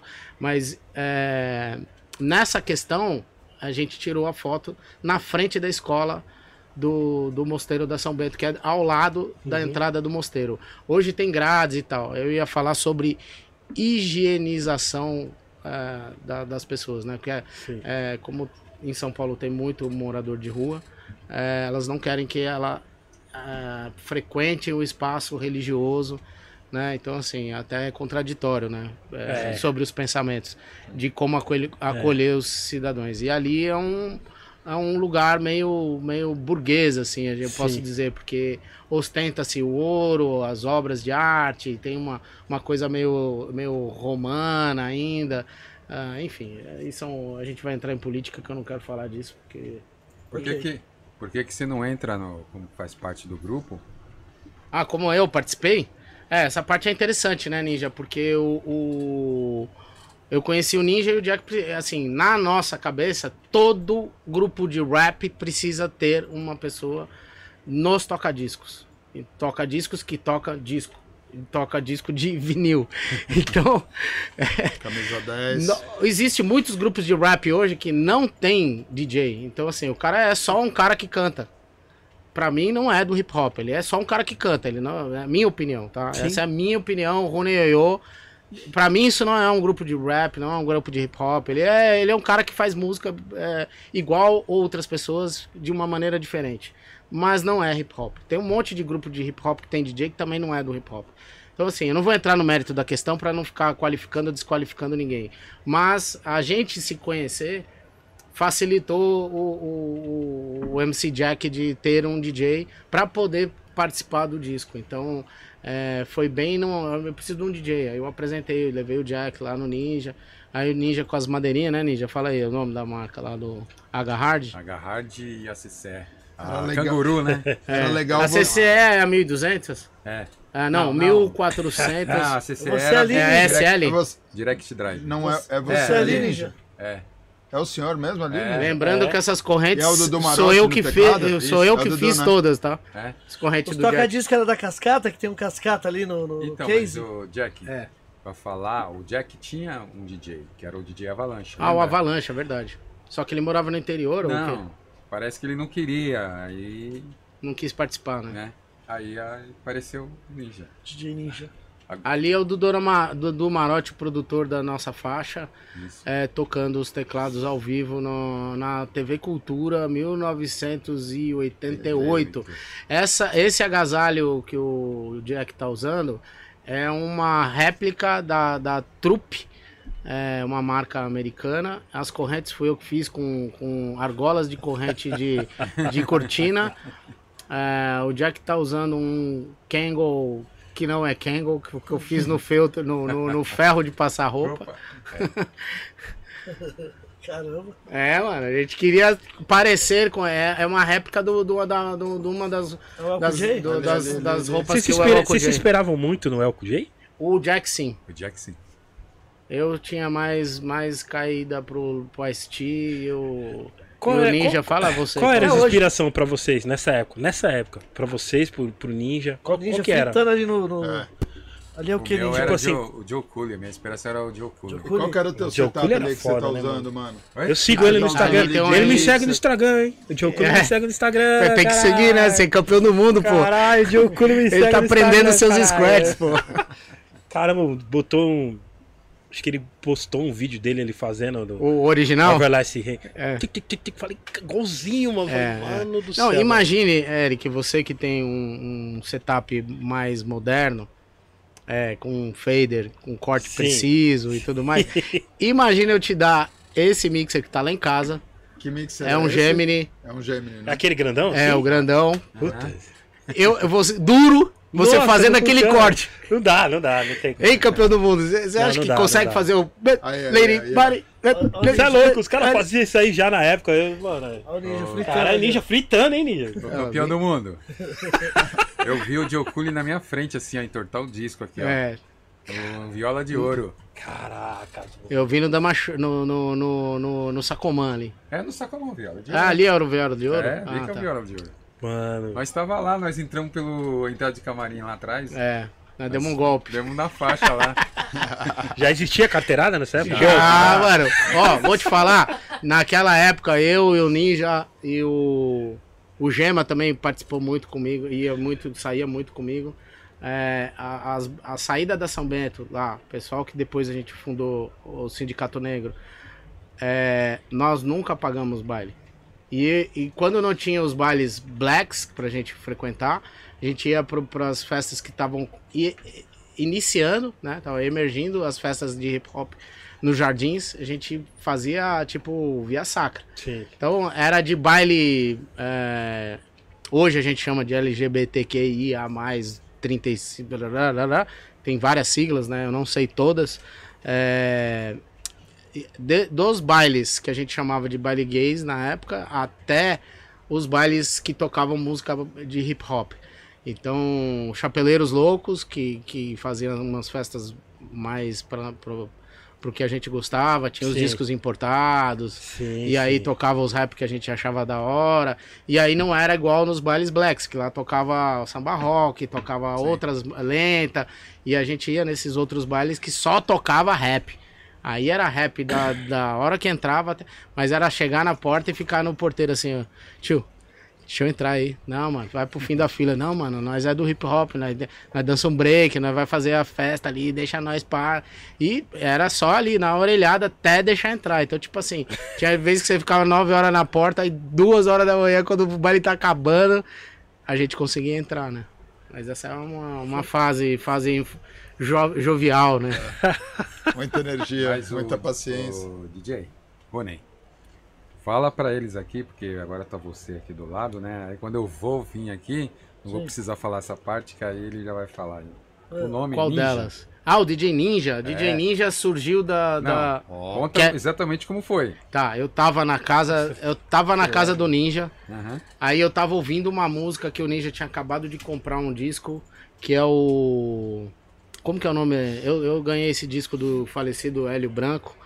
É, lembra o nome da música pra mim, por favor? Disses. Disses do. Metrópolis. Bicha. Não, Disses. Então, aí o jeito de falar, na minha cabeça, é, eu tava descendo, a, a- eu, eu tomei um, um- um- Mas antes de, é porque era. Fala assim, que era MC Jack e DJ Carlos. Não combinava, né? Aí DJ o, nome era meio. meio Sabe? não, não, DJ não. Carlos é cara de.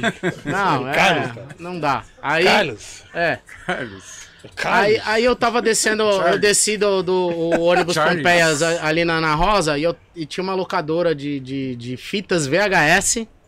Aí tinha um cartaz de um filme, né? E eu tava com a, com a música na cabeça. é, Sabe? Fica aquele, aquele refrão na cabeça. Aquilo tocava nos bailes que era. E aí eu fiquei. É, eu fui da Ana Rosa até onde eu morava, porque eu, da casa do Ninja dá pra ir a pé por baixo. Ou eu tomava o ônibus ali, a gente descia por trás, que era mais fácil, e aí a descida é mais, mais curta, né? Pra chegar em casa. Sim, sim. Então, assim, não pagava ônibus nessa época. O eterno contraventor, né? É, Aí eu fiquei com essa, essa frase na cabeça. Ninja! Puta, no outro dia eu. E aí, DJ Ninja? Ele, ah, mas eu nem sou japonês, eu nem luto nada, eu não sei o que lá. Eu falei, não, DJ, ó, põe a música aí. Aí ele colocou, pega aquele disco lá, aquele lá que tem uma capa assim e tal, que tem uns predinhos, pá. Aí a hora que ele pôs a faixa ali, toda vez que entrava o refrão, eu, Ninja! Aí o Jack chegou, puta, batizou, né? Aí já era. Já tio. era. DJ Ninja. Mas Eternizou, faltou né? um. Faltou? Qual é? Conta aí. Ninja. Você tava descendo a rua lá da sua casa e você passou, viu a locadora, aí você viu lá o filme Ninja Assassino. É, o assassino eu não lembro. É, Eu lembro. fiquei só com Ninja! Não, você falou, Assassino. Você Assassino falou não Ninja é. Assassino. Aí como que, como que a música era? Né? Que era pizza. Aí ele falou, desceu assim, ele olhou assim, ele tava tocando a música ele. Ninja. Você tem esse disco até hoje, Ninja? Tenho. É, é isso mesmo, aquele vídeo que eu passei, ele explicando isso daí que o Ninja acabou de falar, É. que tava passando o vídeo de um antigão, ele explicando É? como é que ele achou o nome, que era isso daí mesmo, Ninja. Então. Cara, Umas coisas eu lembro, né? Tem que lembrar. Lembrando, lembrando que o Ninja é citado em vários discos do rap Vários. nacional também. Inclusive, o Ed Rock, em música do Ed Rock, DJ fala do Ninja, Jack, MC DJ Jack, Ninja. DJ Ninja. Você já usou aquilo ali, Ninja? Ainda não. Ainda DJ Ninja. não. Ah, Gostou do ainda não? E o legal disso tudo é que nessa época, quando a gente entrou no, no estúdio pra gravar as músicas, é, era por session, né? Tipo, a gravar fulano, Beltrano, a gente não sabia como eram as outras músicas. Não tinha como gravar, Sim, não sim. podia sair do estúdio com, com, com a demo, Putz, sem ensaiar em casa. De Então, assim, é no osso. Você chegava lá no estúdio, tipo, só com a parte da letra decorada e. E. Ó. O reloginho. taran, taran, taran, taran, taran, taran, taran, co- correndo, correndo. Valendo! Valendo! Valendo. E aí, tipo assim, ó, mano, ó. 15 minutos pra você gravar a sua faixa. E aí você tinha que entrar no estúdio e Sim. pôr voz, mano. É, sem massagem. E aí eu cheguei, eu, eu lembro até hoje do Dudu Marato, falei, pô, mano, esse grilo aí, né? Ele falou, ah, mano, você devia estar aqui no, no dia que a gente tava criando a música, agora você vai falar que tá masterizado. Vai, Ah, é masterizado É, já. tio, é, tem que reclamar não, mano. É... Mano, qual que foi a emoção de, de, de, de lançar, tipo assim, é, de estar na, na, na, na- na capa e ter música, ter som também no primeiro disco de, da história, porque esse, esse disco é muito histórico, né, cara? É, pra gente é. Eu acho que o Ninja podia Fala falar aí, da Ninja. emoção dele, porque eu tenho outro Sim, tipo de, de- Aliás, é, sentimento. já fala em disco. emoções Fala aí, e Ninja. já fala quantas mil cópias foi vendidas desse disco, se vocês têm como saber. Não tem como saber. Ali no verídico? Não tem, ali não no, tem, no- não ali no Verídico? judiciário? Verídico. Cara, Não, verídico? Não, não tem como Verídico saber. foi bom, hein, já. Veridiana? Não tem Ah, como ó. puxar, pô. Não, tô brincando. Ele passou de um milhão. Falou jurídico, Veridiana, ajuda nós. O DJ Nantes falou pra mim que eles tinha, viu as cópias, tava muito caro lá no Japão. Falei, ó, é no Japão. Pô. Nuts. Ah, disco viaja, né, mano? Assim, vou. Ele falou que entrou na lojinha, quando ele chegou lá, tava lá. Era um mural aqui, assim, ó, da, na loja. O cara colocou assim, ele, esse disco aqui. É, deve ter disco brasileiro que, que, que é mais. é, co- como ele vai sumindo da prateleira, quando aparece ele tem um valor de mercado, é procura e oferta. Sim. Então, assim, tem discos que simbolicamente é, eles têm mais valor do que outros, né? Não são todos Sim. os discos que têm um valor acentuado. Então, assim, tudo depende também da correria do artista para fazer com que ele faça com que o disco dele seja procurado, né? Mas vocês não sabem quantas mil cópias Não, foram ninguém feitas? sabe. Não. Quantas Só edições? Eldorado, sabe? Eu, eu, Quantas uma edições coisa teve? eu tenho certeza, por, por causa da, da que a gente percebe que o gráfico é diferente. Então, assim, eu até falei isso pro Ney, pro Ney, quando ele recebeu uma cópia antiga do, o- da prensagem. Tem antigo, cara. É, então, aí você olha o, o encarte. O primeiro encarte tem frente e verso. Pode crer, você me falou Tem isso. um Eu tinha encarte que só tem um lado. E tem disco sem encarte. Então, assim, na minha cabeça é primeira prensagem, segunda prensagem, terceira. É, pode prensagem- ser, pode ser. repress do mesmo disco de, de um período, né? Então Sim. você percebe que os, o, o gráfico é diferente porque foi feito em épocas diferentes, né? É a única, é a única Você informação são que, eu tenho. edições, Eu, então? eu acredito que são três Prensagens. prensagens em épocas diferentes. Mas deixa eu te falar um negócio, mas será que a gente não consegue ver no, no vinil ali? Aquelas assinaturas? Então, a gente pode, A gente mas não tem, gente- a não é numerado. época, Ó, por né? exemplo, quando a gente distribuía DVD, Tá falando no espelho? é, Não, nos tem ali, anos ó, porque 99, Quando pega os 98, recortados, tem o- É De 95 para Certo. 2000, foi criada uma lei que todo disco precisava ser numerado. Então, quando você entrava na fábrica, você tinha que fazer o pedido, como é hoje, né? O disco É. tem um número, e aí você vai lá, quantas cópias? Assina o contrato, já era. Então, para fazer o CD ou DVD, a gente precisava assinar, e aí vinha AA 1000, ou AA 5000, Pode crer. ou 2500. Você pode ver que nos CDs e DVDs CDs brasileiros são feitos dessa maneira. Então, na época, não tinha essa contabilização. Tanto que existe uma lenda que tem um disco de, de rap brasileiro que vendeu mais de um milhão de cópias. Na pirataria, fora o oficial. Então, assim, é, a gente não tem como. mu- Muita gente daquela época que tinha as fábricas é, se beneficiaram muito ne- nesse quesito de colocar quantos discos queria na fábrica e vendia e, e pagava quanto que se queria também. Então, assim, tem um, um monte de lenda no mercado, né? A gente Isso não quando sabe. pagava, né? É, mas assim, Foda. boa parte. Foda. Boa parte acaba. Porque assim, tem gente que também não corre atrás, né? Uhum. Então, nem todo mundo, nem todo mundo cobra ou é, é tão, tão chato nessa questão de tipo, ô mano, e a minha parte? Porque a gente se sente muitas vezes.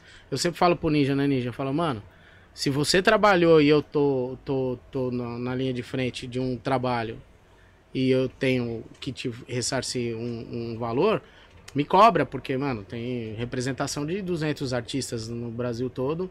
E aí a gente não, não tem o controle assim, né? Pode. Ô, caiu aquela grana e tal, tem que cobrar mesmo. Então, assim, hoje a gente tem uma proximidade e a gente aprende a fazer esse tipo de negócio. Uhum. Mas na prensagem do disco, é, como é que você vai chegar no- na, na, na fábrica da, da Vinil Brasil, por exemplo, e falar assim, ó, eu quero. Eu quero meu, meu disco numerado.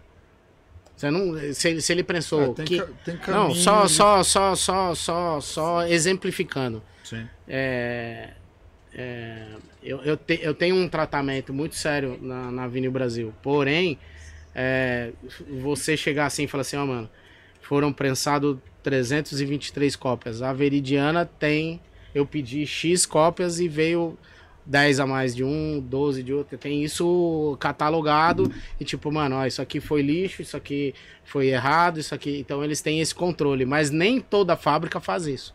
Então, assim, quando você vai num lugar, pode escapar meia dúzia de disco em outras fábricas. Hum, Porque você não tá, você não tem acesso, você não tem a, o privilégio, eu tenho o privilégio de quando a gente foi fazer o disco do, do GMC, eu tenho uma pessoa que a gente acaba virando amigo e a, e a pessoa é do jurídico, que é a Veridiana, Sim. e aí ela fala assim, ó, esse disco aqui saiu é, 278 peças, esse aqui saiu 253, por exemplo Sim. tá? Não vou lembrar o número exato, mas assim, eu tenho um relatório.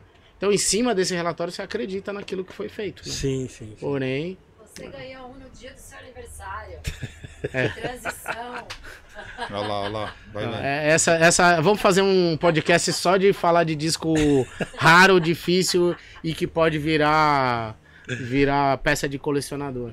Mas é mais algum detalhe? A sua emoção, ele- fez uma pergunta pra tu de ter lançado Não, o disco. eu ia falar agora. Então fala. Pode falar. Não, é que nem assim, o... a emoção assim, eu, eu- eu não tive assim o... na hora que. Na hora eu sabia que ia gravar um disco, a gente não sabia a importância Não que era. entendia ia isso. Não acontecer, né? entendia isso daí, Acho que entendeu? vocês não tinham muito entendimento do É. que estava acontecendo. Nenhum vocês tiveram uma tínhamos. Oportunidade. tinha. A primeira vez que vocês entraram no estúdio, né? Isso. O Taíde estava me É. falando isso. É. Ninguém imaginava que isso, 35 Cinco anos depois, a gente já tá falando de algo que é um clássico. Eles foram fazer. E eu queria saber mais coisas técnicas. Como é que foi gravação, o que, que vocês usavam, o que, que tinham lá. Se vocês lembram de coisas assim, de como foi o processo mesmo de gravação, o equipamento que vocês Então, ligaram. porque os equipamentos, os equipamentos do Edu, do, do, do, do Do, Marote, do Marote. naquela época, já, naquela época já era muito avançado, né? Mas Então vocês gente- gravaram no gente não estúdio manjava, do né? Eldorado, não foi?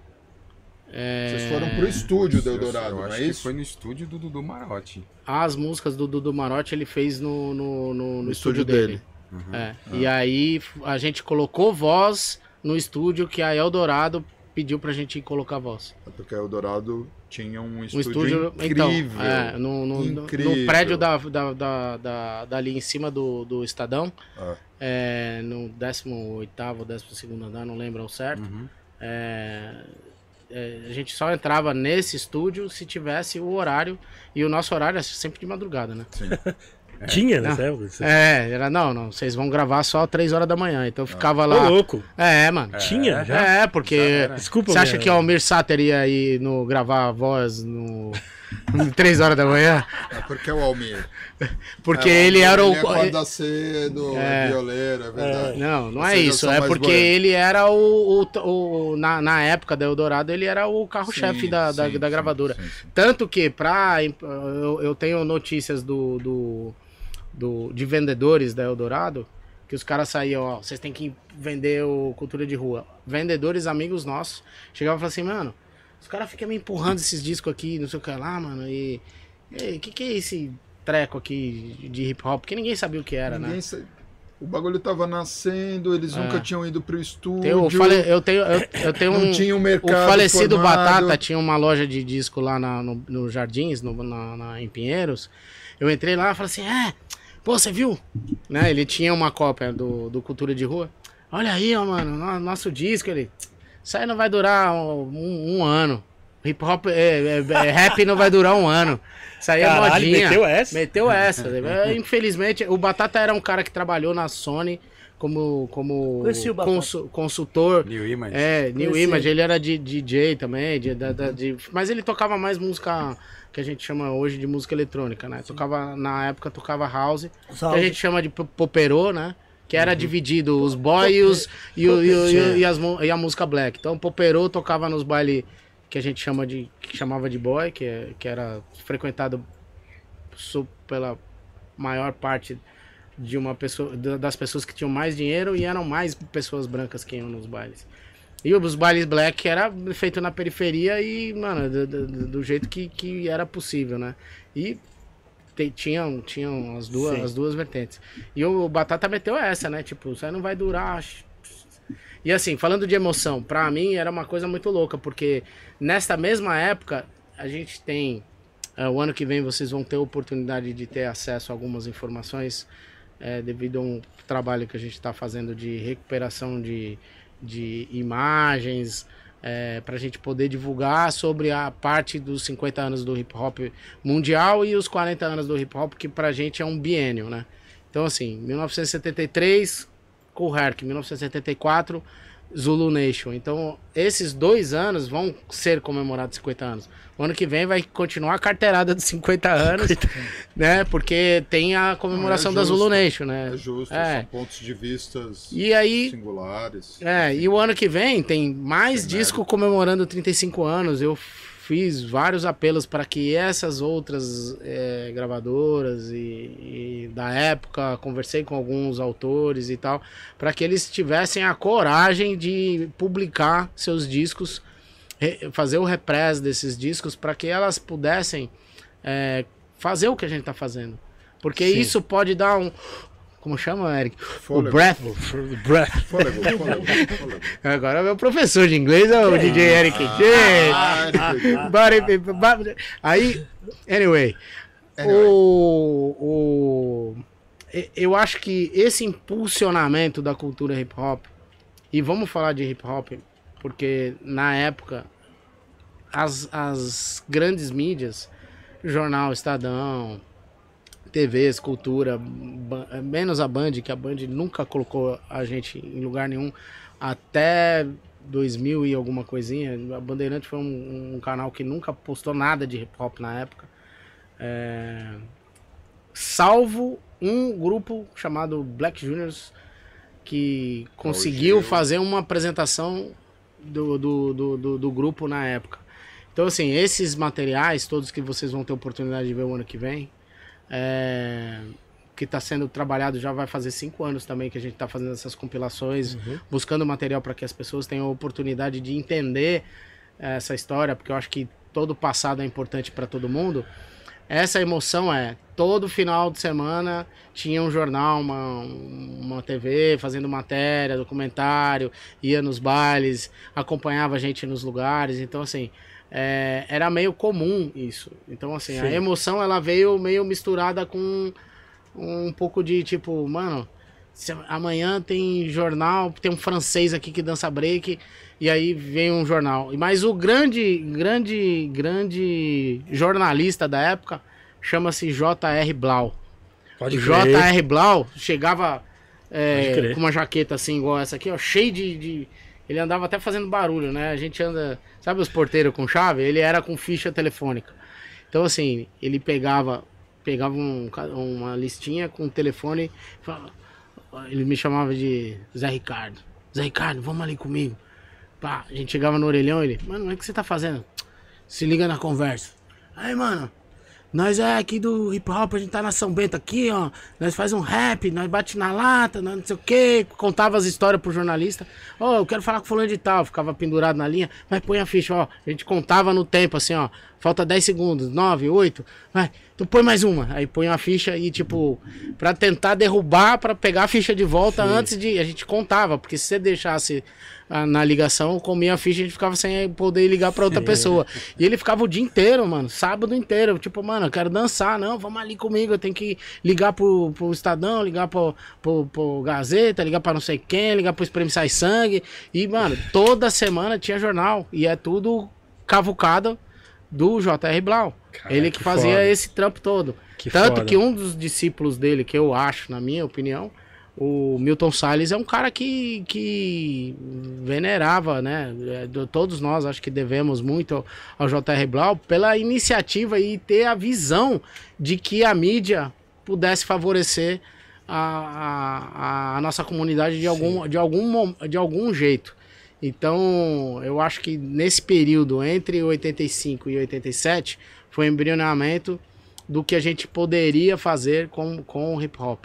E de 87, quando foi feito o convite, até sair o disco em, em novembro de 1988, por isso nós estamos aqui 35 anos depois fazendo essa releitura e o repress. É, lembrando que o, se você colocar este disco com o disco antigo, Ah, vocês vão se assustar. Parece que a gente parece que a gente quero falar entrou. da capa e quero falar do áudio novo. Você vai falar. Mas deixa, eu, deixa eu fazer o elogio primeiro. Vai lá, vai lá. Parece que a gente entrou no estúdio hoje. Você ouve os cliques do, do, do, do, do, do fader Do crossfader. e o, tem músicas ali que eu quero que vocês ouçam o disco, que vocês vão ouvir o, o, o, o, o, o fader vazando. Então, assim, ouçam o disco e deem Com a sua opinião. Com- Escutem os concluo dois agora, e prestem da-. Ah, cara, é uma é uma emoção muito grande assim. Eu, eu fico comparando com isso assim. É como se um cara tivesse pintado um quadro no passado e aí a camada de tempo, de sujeira, vai perdendo cor, vai desbotando. Assim, é, eu não sei o que aconteceu na época. Eu tinha sempre uma questão, né? Acho que todo mundo que tem uma. e- e o que eu mais escuto da galera, não, eu tenho aqui o meu original, mas vou comprar um. Eu, se fosse você, faria isso mesmo. Porque é, poxa, que honra que é poder estar escutando esse disco com os as pessoas que geraram isso, né? Então, assim, a primeira pessoa da, da gangue que participou do disco, que foi o Cultura, eu liguei para pro figura aqui, eu falei, Ninja, vem aqui em casa. Tava com o Jeff Bezos em casa também, que tinha, tinha chego para ter... Isso faz uma semana, né? É, uma semana. Exatamente uma semana. Falei, Ninja, o que, que você tá fazendo? Vem aqui em casa. Né? E a gente fez essa experiência, né? Coloquei lá nos toca-discos, dois discos. Fez a- fez a muito audição diferente. É muito diferente. Porque assim, tem uma questão que eu acho que é interessante falar, né, Michel? É, quando, o Veridiana, você também pode confirmar isso, que você fez parte desse processo. É, quando a gente viu que era possível, que a papelada tava andando, e aí a primeira preocupação é, Qual é o melhor Qual é- a gente tem? qual é a, qual é o acesso que nós vamos ter às fotos, né? E aí o mérito é do Man que o Man, o Man fez mágica de recuperar porque não tem o arquivo original. DJ Man. É, É, a gente vai falar de duas coisas, É, né? Da parte gráfica, e gráfica. da parte de áudio. é, essa Real. parte de recuperar, você pode comparar um disco com outro, tem, é, tá, tá, tá mais definido este disco, a, a parte gráfica.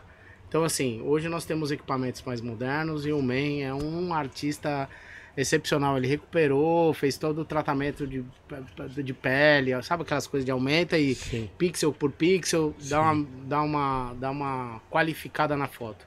E a parte que mais me impressionou foi quando o Michel me ligou. E aí ele falou assim: Rooney, você não sabe o que eu tenho em mãos. Aí eu sentei na cadeira e pensei comigo assim: eu, eu, eu, eu tive um, um, um déjà vu, porque quando saiu o disco do Cultura de Rua, eu recebi uma ligação de telefone fixo do MC Jack com. com eu falei assim: Rooney, ouve isso aqui. Esse, esse, esse. Mano, minha voz tá no vinil, cara.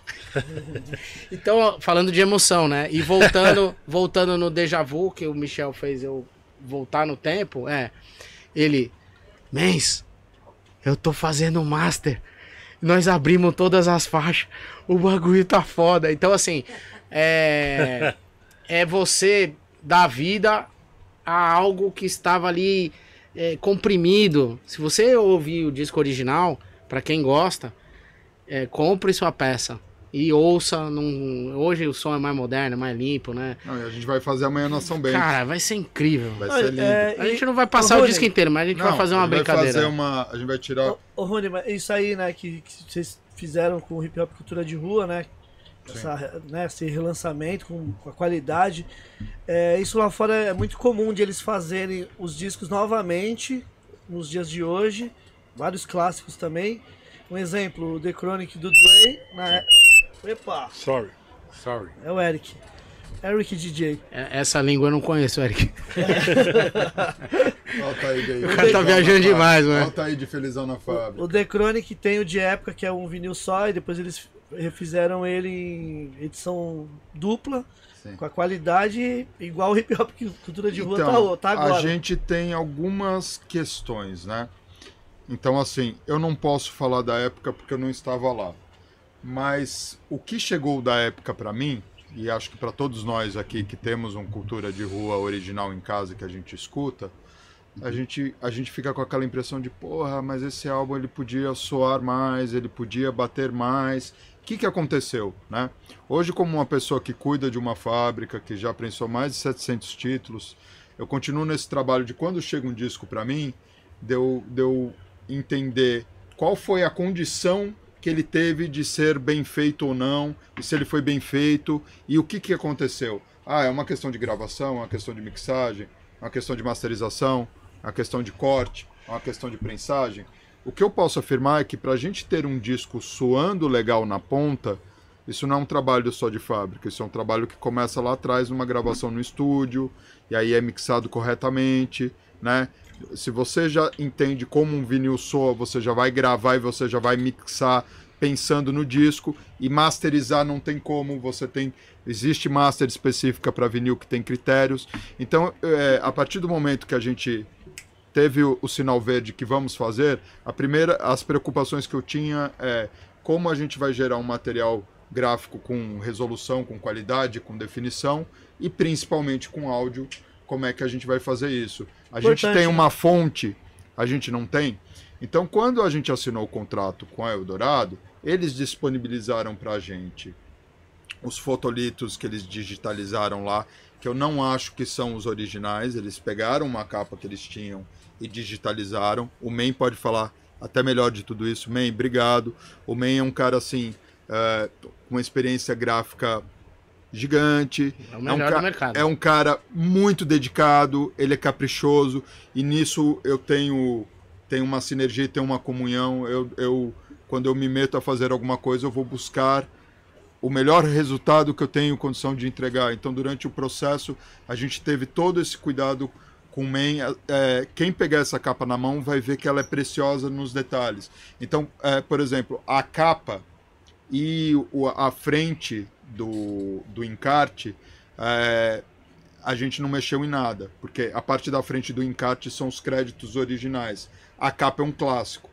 Você, você não mexe, você é, teve um trabalho de, de nitidez, de contraste, de ter um amarelo bem amarelo, de ter um vermelho bem vermelho, de ter um preto bem preto, de ter uma imagem bem nítida, né? É, a gente teve algumas criações, a gente fez uma lombada linda ali que tem a, marca do hip hop cultura de rua e tem um loguinho da Avenida Brasil lá em cima, né? Na contracapa, no espaço ali na parte de baixo que a gente poderia que é onde, onde foi fabricado e os créditos, a gente tem o logo do Eldorado, tem o logo da Avenida Brasil e tem o crédito dessa edição comemorativa de 35 anos, onde tem a assessoria jurídica da Veridiana, o trabalho gráfico do MEN, né?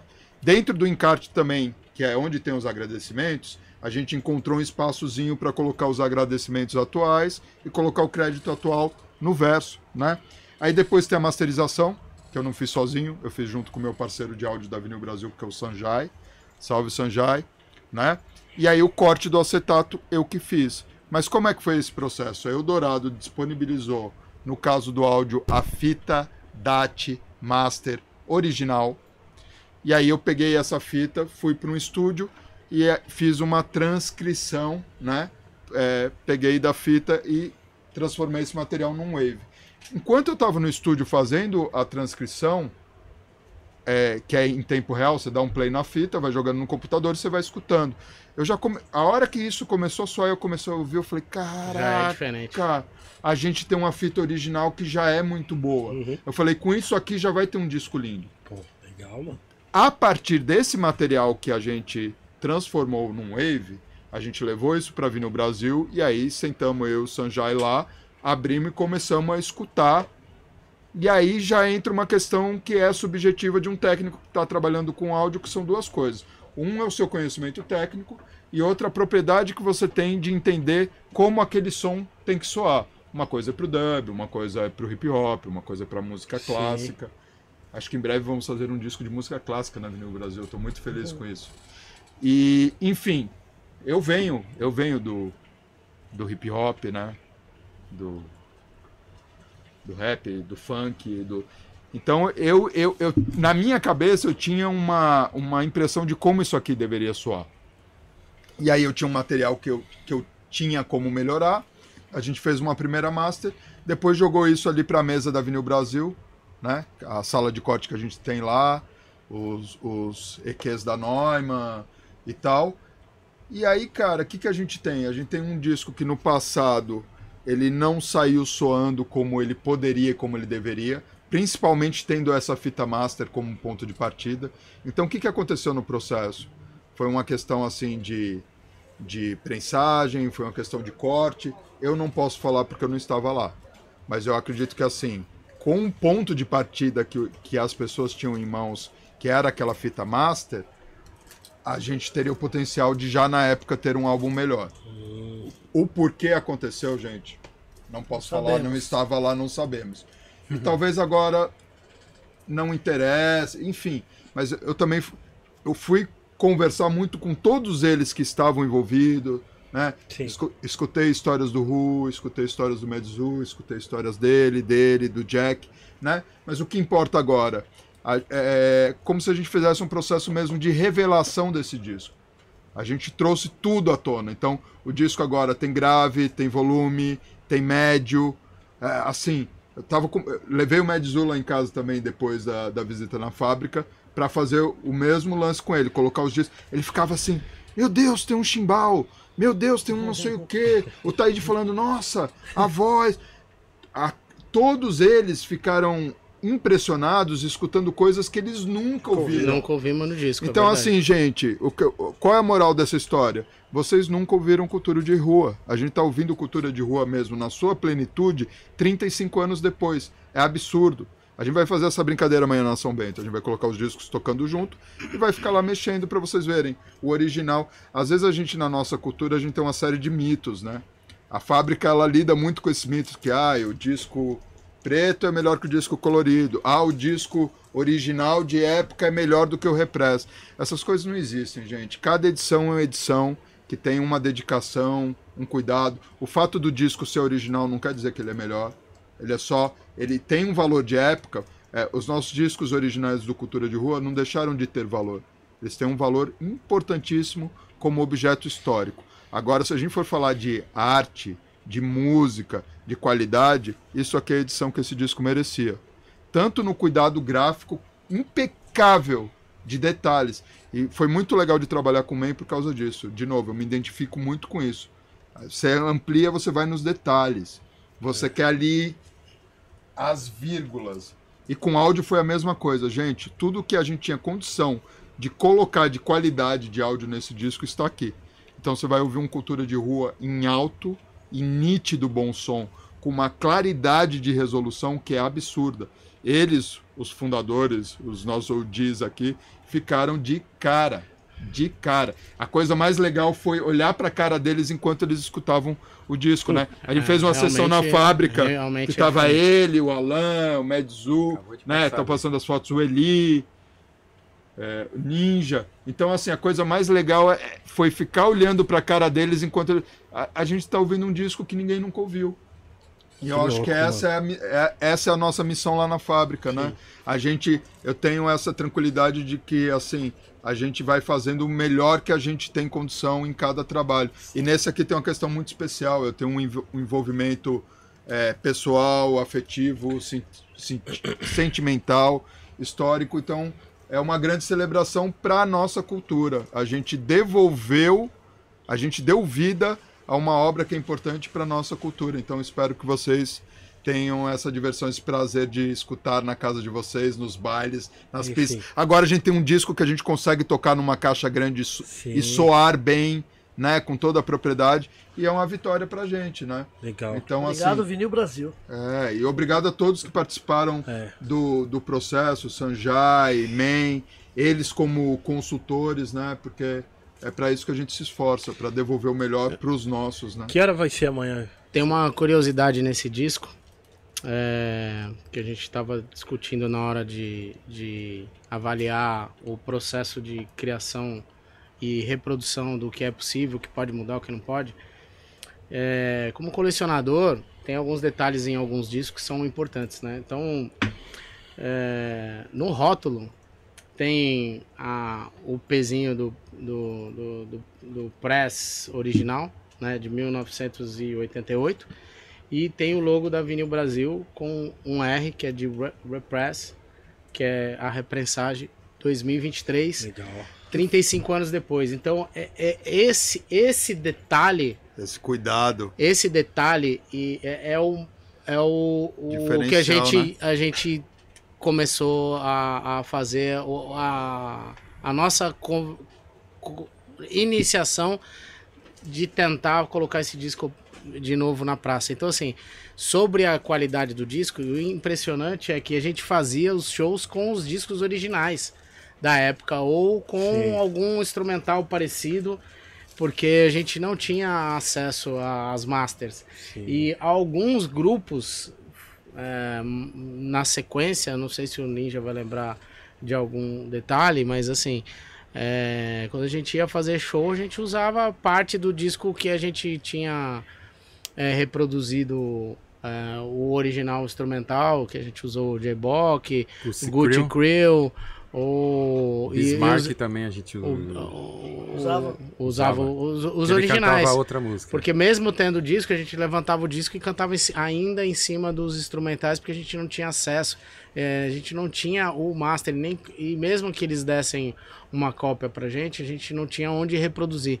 Então teve um paralelo no- na época do rap brasileiro, que a gente. Alguns grupos levavam deck de rolo.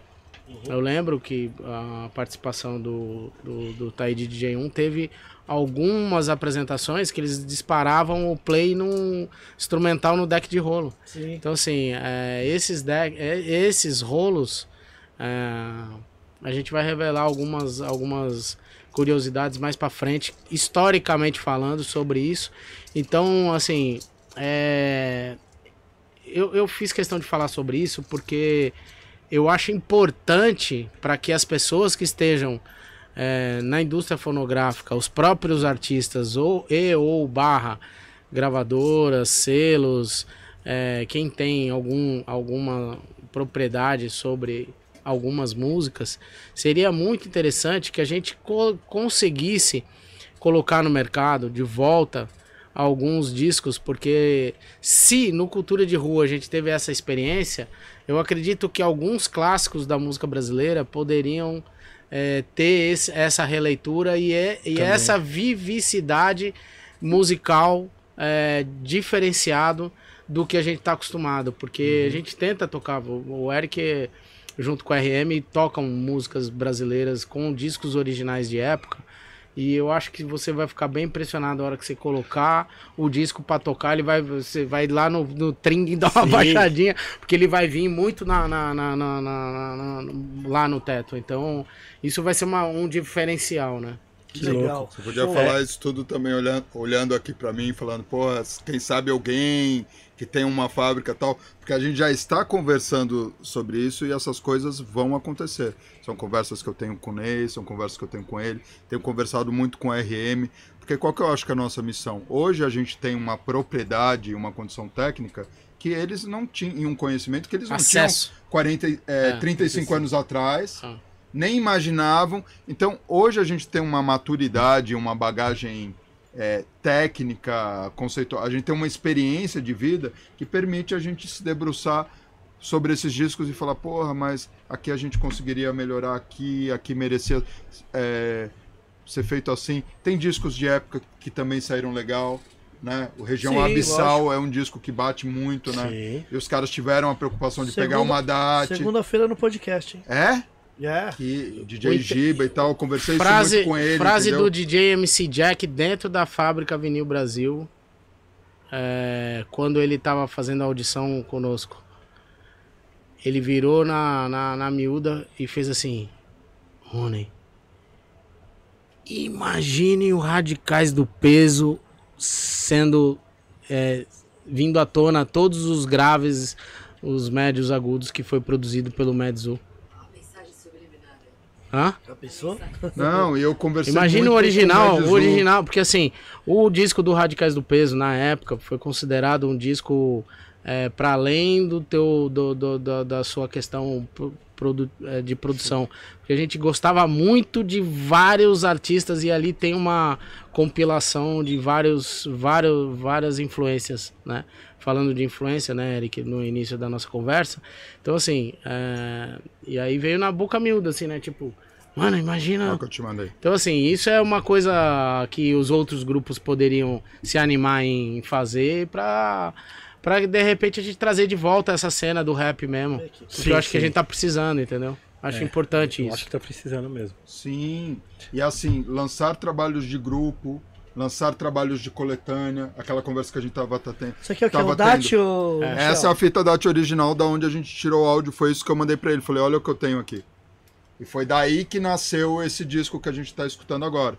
Pra quem não sabe, a fita DAT é um, é um tipo de fita, mas é uma fita digital, né? Ela não é analógica, ela é uma fita digital, mas é uma fita física digital, né? Ainda bem Então- que, que vocês conseguiram, né? É, É. O, mais, o mais interessante de tudo isso é que assim, a gente tem que parabenizar o acervo da, da, da Eldorado por armazenar de uma maneira que não estragasse, deteriorasse, é, como, co- é, zabrinasse, né? Que tem, tem, tem- ele pode mofar, pode, pode acontecer N coisas com uma fita Sim, sim. de plástico guardada de E- qualquer jeito. Então, assim, meu, esse, esse material que a gente tem aqui, imagina o que não deve ter por aí de arquivos que pode, podem vir à tona. Não, e eu, Né? uma grande questão é que assim, a gente, a gente já não tem. é, conforme o tempo vai passando, é cada vez mais difícil a gente ter acesso a essas masters. Né? As fitas tapes, assim, elas tinham uma qualidade de áudio, mas elas são difíceis de preservar. Você tem que ter uma sala controlada, umidade, temperatura, um monte de coisa, e mesmo assim você pode ter problema. Né? Então, assim, é, é um, é um milagre no senso, no senso positivo da coisa, assim, a gente. É, porque é o que ele falou. Eu podia ter pego essa fita e essa fita podia estar toda zoada. E aí, e- uma outra coisa legal das pessoas entenderem, gente, é quando a gente faz um disco de vinil e prensa ele bem feito e ele tem uma qualidade de áudio e ele é compatível com a matriz, a master ori- original que a gente usou para fazer, um disco de vinil se torna uma master. Você pode ripar ele de novo e refazer ele. E muita coisa tem sido feita assim, porque você não tem o mais. disco original é bom, né? É, é, não, e porque você não tem mais acesso à Ah, fita fita, tape master original. É. Então, assim, a minha grande preocupação, tá, vamos fazer o cultura de rua, mas da onde vai vir a, a melhor fonte de áudio que eu tenho? Porque se a gente não tivesse essa fita, a gente ia ter que correr atrás de uma Ripar cópia de de um- colecionador, um ripar, aí, ou de um CD digital, porque do É disco você não tem muita resolução, então não tem como fazer uma master legal de algo que não tem Mas resolução. Esse disco tá melhor do que o que tá gravado em CD. Ah, eu acredito. É. Porque assim, a gente levou mesmo no extremo de qualidade de áudio, do, do que a gente Legal. podia até um dia. É absurdo, gente. Então, recomendo mesmo para quem, pra quem aprecia mesmo é, é, áudio e para quem quer fazer essa comparação e tem essa condição, eu realmente. E colocar na sua Recomendo. playlist, né, dos bailes, porque tem clássicos aqui, né? Não, é, agora vai. Agora esse disco vai voltar pra pista, gente. É, vai voltar Já pro case, amanhã, né? nas, é, amanhã na São Bento vocês E já vão outra, ter uma uma- mostra disso. O disco do Hip Hop Cultura de Rua tem uma coisa que é importante, por exemplo. é, tem, tem, tem, tem algumas coisas que eu acho que são, são visualmente simbólicas para para representatividade de algo. Então, assim, é, como eu gosto de alguns discos é, do início do hip hop americano, eu também tenho uma, um carinho muito grande pelo, pela capa do disco Cultura de Rua. Se você zapear por todos os grupos de rap e os DJs, você pode perceber que para ele simbolizar o, o início do hip hop, ele vai estar segurando o disco do Cultura de Rua. Então, é, o disco do Hip Hop Cultura de Rua, ele é uma simbologia Ele é emblemático. é, de toda uma, uma representatividade artística, cultural, e, é, de, de, de composição artística forte, assim, de, de, de, de empoderamento, de nós, nós chegamos, nós fizemos o nosso produto de, uma maneira diferente do que estava acostumado os outros, ah, os outros discos seguiam uma linha que eram como se fosse uma encomenda. Não, você tem que fazer a música assim, você tem que fazer uma música no BPM tal, você tem que fazer uma música para baile, você tem que fazer. Então assim, esse disco ele tem um diferencial porque ele veio das ruas, né? Então, o, até o É nome real. dele, ele é um uma referência muito forte. Então, Muito louco eu acho isso muito O- importante. O Adailton. Como que é? Adailton superchat. Souza dos Santos. Salve, salve. O rap não é modinha. É, isso aí é. Yeah. Isso é o Yeah. raiz. Quem tá na, na sintonia aí também, King. King Brown. King King Nino. Brown, Brown, meu tio querido. Boa noite, tio. Amanhã a gente se vê na São Bento. Tá O Gato aqui, hein? Magro também tá aqui. O DJ Gato Magro DJ também Gato tá Magro aqui. também, é verdade. Ele já me deu uma multa já. Já deu a multa, Ninja? Vamos aí, vamos aí, vamos aí. É. DJ Gato Magro e DJ Ninja aqui no podcast. Já É, pensou? seria interessante. Ninja, você tocou em quais, quais equipes de, de São Paulo ou pelo Brasil? Como DJ? Como DJ DJ? Ninja. Yeah. Eu fui exclusi- exclusivamente da Circuit Power. Vixe. Armando Martins comprou o passe, hein, Eric? É. Na época. É por causa do estilo de som, né? Sim. É, eu gostava dos. Dos pesos. Gostava, não. Eu gosto Como é que o Rick hoje. chama? A maldosa. Então eu tocava. eu e lá tinha muito. O Armando era um. Gostava dos que- pesos também. Dos pesos, né, meu? Então a sincronia deu certo. Tocou lá quanto tempo, Ninja? Ó, eu toquei um ano e pouco, né? Porque eu tive problema com meu pai, né? Certo. Ele faleceu na época. Entendi. E a época que eu tava gravando Cultura de Rua. Certo. É legal. Na faixa Calafrio. Calafrio, Cara frio. Entendeu? Foda? DJ de equipe ganhava bem, Ninja? Não. Ê, Armando Martins. Infelizmente não, né? Eu tô falando porque teve um É, naquela época você DJ de equipe era. aqui também. É. É porque era, criavam- criavam-se castelos, né? Tipo, É. vocês DJ Secret Power. Mas era o sonho show. de todos os DJs tocar numa equipe também, né, Ninja? Sim, sim, sim. Tenha dúvida. Eu conhecia Bom, DJ também era o único lugar que você tinha pra tocar, ou É? você tocava É. no clube de boys, ou tocava no clube de baile black. É, Não tinha um Meio termo. um meio termo que nós temos hoje. A gente tem, eu, o Ninja temos uma festa, o Michel tem uma festa, eu tenho uma outra festa, a gente tem batalhas, a gente tem campeonato, a gente tem um monte de outras coisas que que favorece a, a cena DJ, sim, né? sim, com certeza. sim. Ô Ninja, você tocou na cascata também ou não? É, como eu- convidado? Eu fiquei, eu fui um pouquinho próximo, né, lá, Certo. entendeu? Porque, é, porque eu lembro que eu frequentei lá e era bem Aham. a sua cara, o estilo que, Ah. que o- Então, tipo, os quando eu cheguei tocavam. lá que eu vi, Ah, mas isso aqui eu vou falar na, quando eu vim aqui no podcast. Melhor, né? É melhor, né? Melhor. Guardar alguma coisa, né? Olha o Guardar Ninja, alguma olha coisa. o Ninja guardando aí.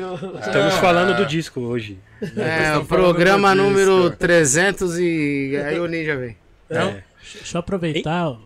Deixa eu aproveitar, tem a pergunta de membro aqui, pode fazer? Isso, já faz aí. Vamos lá então. É o Jussiano. Salve a todos, boa noite. Boa Por noite. que no Brasil grandes produtoras não investem em documentários, séries, filmes com o tema hip hop? Uau, quem É, responde? é pra Vocês mim isso dois, é- né? É vocês. Olha, eu acho que assim, são vários fatores. De novo, a gente volta em questões de econômica, questões culturais e educacionais, questões de acesso a equipamento, a condição de fazer, se bem que hoje melhorou muito, né?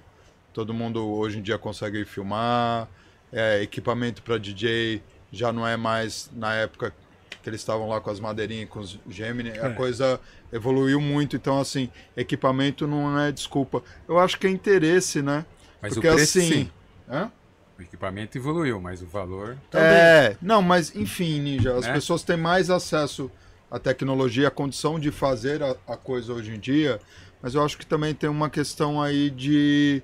A gente estava conversando isso quando a gente passou ali em Los Angeles nas casas e tal. É, eu acho que a gente está num momento meio estranho do, do rap, do hip hop. O hip hop para mim é uma coisa maior, assim, né? Ela ela, ela, englo... ela é uma cultura, ela não é uma tendência de mercado, ela é um, é- é um negócio que, que vai, que sobrevive a, a, a- a moda, a sistema econômico. É, ah, eu estou na frente aqui de pessoas que elas vão continuar fazendo coisas para o hip hop, com dinheiro ou sem, com crise ou não, mudando o governo ou não, porque é uma escolha que a gente teve. Mas eu acho que passa por essa questão de condição e de interesse. Hip hop, de alguma maneira, lida com consciência. E acho que a gente tem uma questão de problema de consciência no país que a gente vive, que tem a ver com cultura, educação e acesso, com essas três coisas. E eu acho que, seja o que for o hip hop, ele trabalha para melhorar cultura, educação, acesso, inclusão. Acho que todos os nossos trabalhos têm a ver com isso. Então, acho que falta talvez alguém com interesse de, de peitar essa história e colocar foco. Porque a gente também tem tantas produtoras aí, e é um capítulo tão mágico, né? A gente não acabou de ter um documentário sobre o Racionais, né? Muito bem feito e importante, que é a história da vida de todos nós. A gente vai vendo a época, a gente vai lembrando o que a gente estava vivendo, mas aí a gente está falando de um grupo que é o concurso, que tem uma vendagem, uma aparição maior, mas, né? E as coisas preciosas. Gente, eu vi um, um documentário incrível em, no, no 12 de agosto, aqui no, na Olido, do Guelé 10. Então foi. que, que era a história do Guelé 10 com o espaço rap, né? Então, quanta coisa saiu dali, quanta coisa preciosa e feito por eles mesmo. Então, assim, tem coisas rolando também, né? Eu acho que é, é difícil de ter projeção para que as pessoas tenham, tenham acesso, Chegue, porque né? É porque não é um pessoas. negócio que está na grande mídia, porque a grande mídia não tem interesse em, em, em fazer seres humanos conscientes. É sobre isso, gente. Então Qual é que é nós o por nome nós. do cara? Juciano. Jussiano. É, de onde ele é? Você tem, tem ciência, não? Juciano eu não sei de onde ele é, mas ele é Bom, um membro do Gringos Podcast. O membro do Gringos Podcast, Yeah. Josiano, assim, ó. é, tem, tem, são, são o- o- além de tudo isso que o Michel falou, que ele falou de uma parte social, talvez corporativa, é, eu tenho uma visão como historiador e cultuador e admirador e apreciador de tudo isso que a gente faz. É, eu lhe convido para assistir os documentários que a gente fez pela Pinacoteca com os gêmeos da, da exposição. É, convido para você assistir nos tempos da São Bento, com o que fez que o, que Botelho. o Botelho fez com, Também. com participação do, de outras pessoas. Então assim, Sim. é, Fala o nome um- dos Ô, documentários. Rony, tem, tem no Tem um- YouTube esses aí, né? Todo, Fala o nome. todo- todo- todos, todo- alguns dos documentários é, chama YouTube. Segredos o do Gêmeos e chama Nos Tempos da São Bento do, Do Gui Guilherme Botelho. Botelho. É, é, parece pouco, mas a gente tem muitos documentários.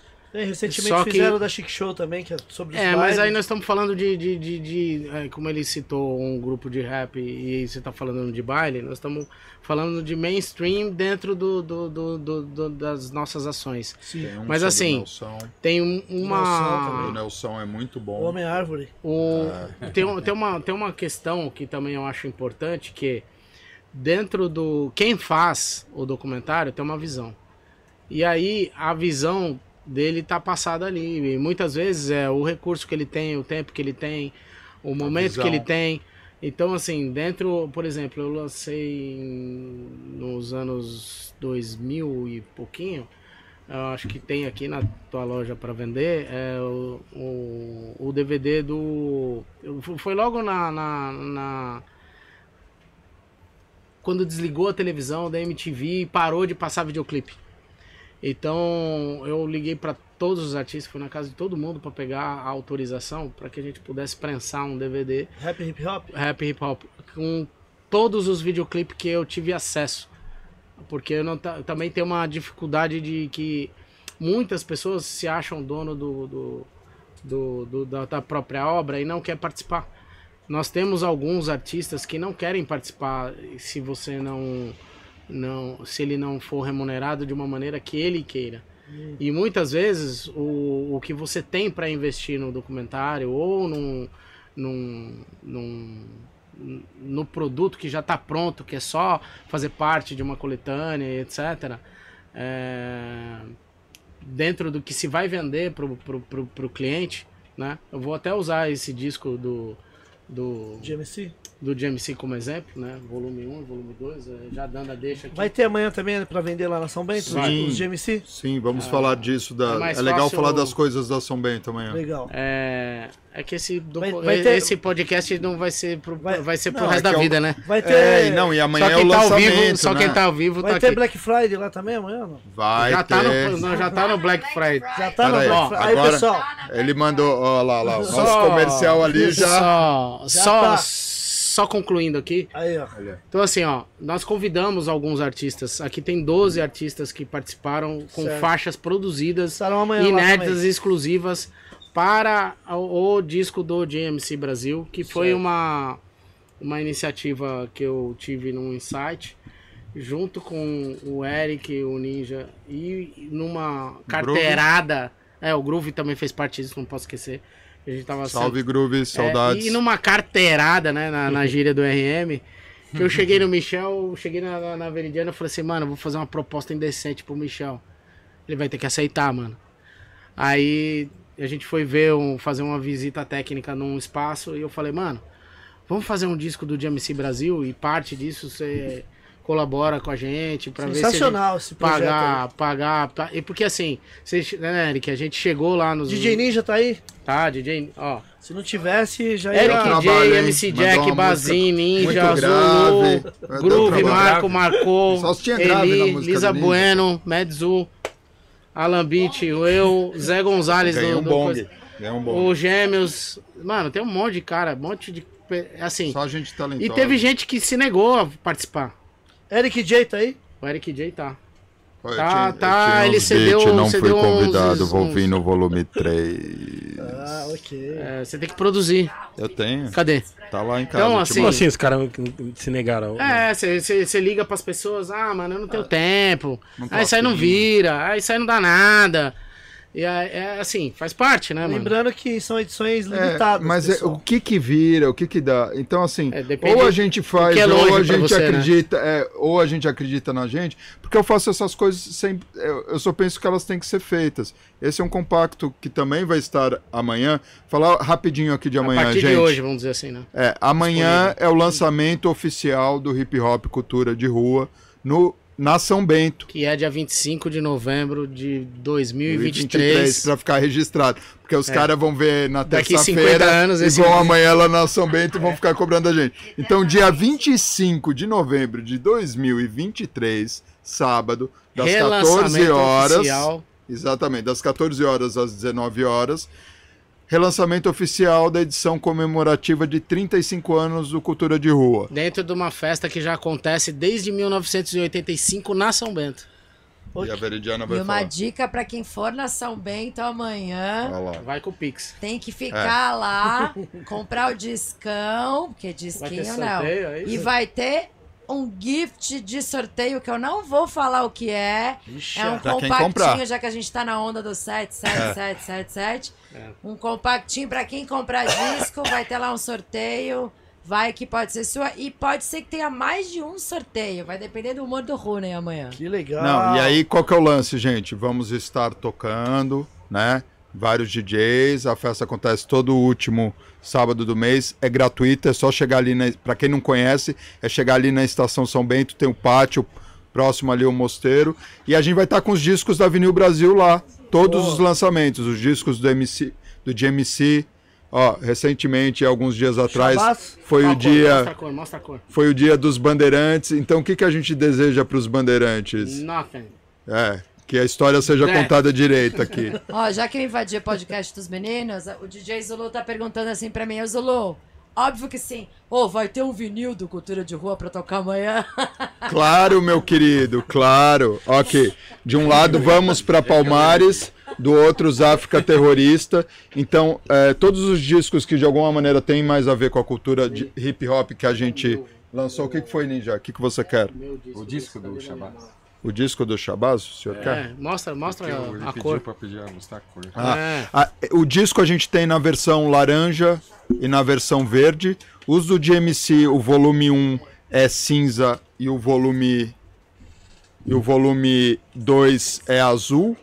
E a gente fez uma. é, de- em cada uma das tiragens, tanto no DMC quanto o Hip Hop Cultura de Rua, a gente fez alguns exemplares dourados. Os dourados a gente fez para presentear as pessoas Não, que tem- estão envolvidas deixa, na deixa Eu obra. contar isso.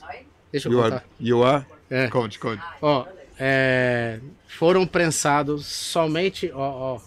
Vou colocar uma luz aqui pra bater de verdade. Ó, ó o ouro. Esse, esse pigmento, o Michel fez uma busca muito, muito peculiar. Esse disco só tem 50 peças para representar 50 anos do hip hop e foram escolhidos 50 DJs para poder ser é, Presenteado. presenteado. É, esse disco é dourado, de, mas é um dourado de verdade, porque o pigmento é dourado. É. Ele parece um, um metal mesmo. Então, É, é, é um gente- disco que não tem à venda. É. E para quem é colecionador, algumas peças. É, Splitter. É, algumas. Como chama a menina? Andressa. Andressa. É, Depois do Rooney o encher Michel- tanto Andressa. Quando o Michel virou as costas, eu, Andressa, dá esse pó aqui. Eu pá, joguei no meio da E ela máquina. adora. E aí aconteceu isso aqui, ó. E esses discos aqui, ó, só tem acho que 10 Você viu peças. quando o Michel virou as costas, parece que É. eu sou uma pessoa que não quer que isso aconteça. Você percebeu isso? Eric? Não pegou muito bem isso. Então, não, mas é, é só uma, uma, uma brincadeira autorizada, né? Sim, Você me não, autorizou somos a amigos, fazer. a gente É tá brincando. Não, não, não, não é pela amizade. os Nós- ratos fazem a Você, festa, é você, isso. você falou assim, ó, faz uns testes aí, e aí ele. Mas assim, Não, se eu tá não, tudo se eu- liberado, se eu não gente, contar tá a parte, liberado. a parte da minha versão contra a Ventura, Não tem graça, ah, né? o assalto ao, ao trem pagador Não tem graça. vira, vira lenda, né? É. Então, assim, a gente tem que falar que invadiu mesmo a fábrica e, e- e utilizamos esse espaço para poder fazer um disco artístico, porque isso aqui é feito um a um, o disco é feito bolachinha por bolachinha, tem que esperar o tempo, é manual. Então, assim, os discos são artesanais, vocês precisam adquirir um- uma cópia de um disco é, que você tenha vontade. Tanto, tem gente que tem o mesmo disco, seis versões, É. com várias cores, Conheço todas as pressas. assim. Então, assim, é, é importante que você te- valorize. Esse disco aqui é, foi incentivado pelo DJ Groove e também numa conversa com o DJ Bazin. Pega o disco do Bazin pra gente poder mostrar, por favor. DJ Deixa eu Bass. aproveitar Tá- esse tá- momento. tá do teu você lado. tá contratado, a gente tá Ali. com vaga lá no comercial. Yeah. Vender disco Meu assim. DJ, passe- tá bom, DJ hein? Paul Meu- tem um meu- projeto meu de fazer passe- um disco assim Meu também. passe tá mais caro do que o do Ninja. Vou ter que abrir, mano. Abre, pode abrir. Pode, pode deslacrar? Ó, desculpa aí, mano. Mas é que tem disco que é interessante. É interessante. É interessante. Não, Ele é- faz um pix depois, não tem vai problema. comprar Tá isso aí. pago, tá pago. A propaganda Ele já. vai comprar isso. Ó, então assim, é, para quem é, o disco, o disco que o Bazin fez foi um disco de 7 polegadas é, com efeitos de scratch. Então, quando, quando o Bazin foi em casa, eu, caramba, mano, mas eu acho que é o primeiro disco de scratch brasileiro feito no formato de 7 polegadas. E aí me deu um estalo quando eu dei a carteirada no Michel. Eu falei, Michel, vamos fazer um disco. Só que aí, quando eu fiz os o convite, eu- o Ninja que me ajudou a fazer a compilação, né, Ninja? Aham. É, a, gente, a gente colocou o tempo. Aí o Michel falou: não, só pode 6 minutos e 30 cada lado. Eu. Puta E- merda. já é muito, Não, hein? no limite, assim, Já né? é over, Aí eu, tá puta ligado? meu, deu 12 minutos. O que, que eu baixar. faço? Vamos fazer um disco só. Eu falei assim: não, mano. Isso é um produto nosso, nós criamos. Man, qual é a capa alternativa que a gente tem? Aí ele criou a segunda capa, que é essa, que é essa né? É, que é É um- demais. é. E aí, tipo, isso aqui foi feito no IA, né? Então, assim, por mais que a gente. Eu, eu fiz uma brincadeira de propósito mesmo com. com falando sobre curiosidades, que cada, cada, cada produto tem um. um, um, um, um sentimento e um. e um propósito. Quando eu liguei pro e falei, Man, eu quero uma coisa diferente do que a gente tá acostumado a fazer. Vamos criar uma cidade onde o vinil seja o, o toca-disco, seja a- o único entretenimento para a vida. Então ele criou uma cidade é, que, que o toca-disco é, é o centro. Legal. E aí, na, na segunda hipótese, é onde todos os prédios são, são os bays, né? As caixas acústicas. E o toca-disco é o tipo nosso heliporto, onde a gente consegue pousar e ter vida, né? É, então a, a criação foi feita. é, demorou 36 horas para fazer a primeira capa, porque você tem que fazer o comando certo. Não é só chegar e falar capa do disco. É, disco de vinil. Não, tem que ter o comando correto para que o, o robô consiga entender. E aí essa brincadeira de, né, uma vez o Eric me provocou, falou assim, mano, toca, é música, é digital, não sei o que lá, porque ele tem essa facilidade de tocar no, no digital e eu tô é, buscando meios de que as pessoas entendam que o- a música do vinil é importante. Então, querendo ou não, fica no nosso subconsciente a fala do Eric, a, a composição do, do, do Bazin, que veio é, é, carinhosamente é, me dar um disco de presente e mostrar que, que falou, ó, eu fiz um disco, será que esse aqui. A gente fazendo pesquisa, né? Eu falei, mano, então vamos, vamos incentivar, vamos fazer mais discos de 7 polegadas. E aí, junto ao Groove, que me incentivou a comprar discos de 7 polegadas, que eu fiquei apaixonado, né? É, falando nisso, meu número deu 180, não foi 179 discos que eu trouxe dos Estados Unidos. Aí, Eu ganhei. é, Eu ganhei de você. ganhou quantos veio? Eu, eu, mais de 200. Ah, 300 títulos? tá, tá- tá tudo disponível aqui na loja pra, pra venda. Gringos Já foi pode. um monte embora Gringos. já. Pô, você nem me falou nada. Aí, Ganhou, hein? Já foi um monte embora, Ninja. Aí, assim, só terminando de concluir essa história, é. O disco é um disco de 7 polegadas incentivado pelo Groove, né? Que ele nos influenciou. Então, eu acho que, assim, foi na mão do Gilbert e do. Do. Quem tá. Style. de Style, Mix, Mix Master Master. Mike, Vocês todos entregaram eles. pro Shortcut? Shortcut, todos eles receberam esse disco lá no GMC em São Francisco, aonde o Eric foi defender a- o Brasil, o DJ é, Chimpa. na, no, no Supremacia Salve. e, e o DJ Chimpa também na mesma categoria que o Eric, né? Então assim, nós estamos muito felizes com o resultado e ó, disponível é, tem, tem, tem no, no, no, no- no site os links, é só entrar no Site da Vinil Brasil. site da falar- Vini Brasil ou vir aqui, né, Ney? É, a partir de amanhã também Ah, teremos aqui. a partir de segunda, né? Porque você não vai receber disco do GMC amanhã. É, amanhã Mas é lá na São Bento, pessoal. É. Cola É, lá. então, amanhã. Já tô aqui. Deixa eu só falar, falar de uma coisa aí, gente. Hoje, como é Black Friday, a gente tá com uma promoção lá no site da Vinil Brasil de Black Friday. Certo. Amanhã,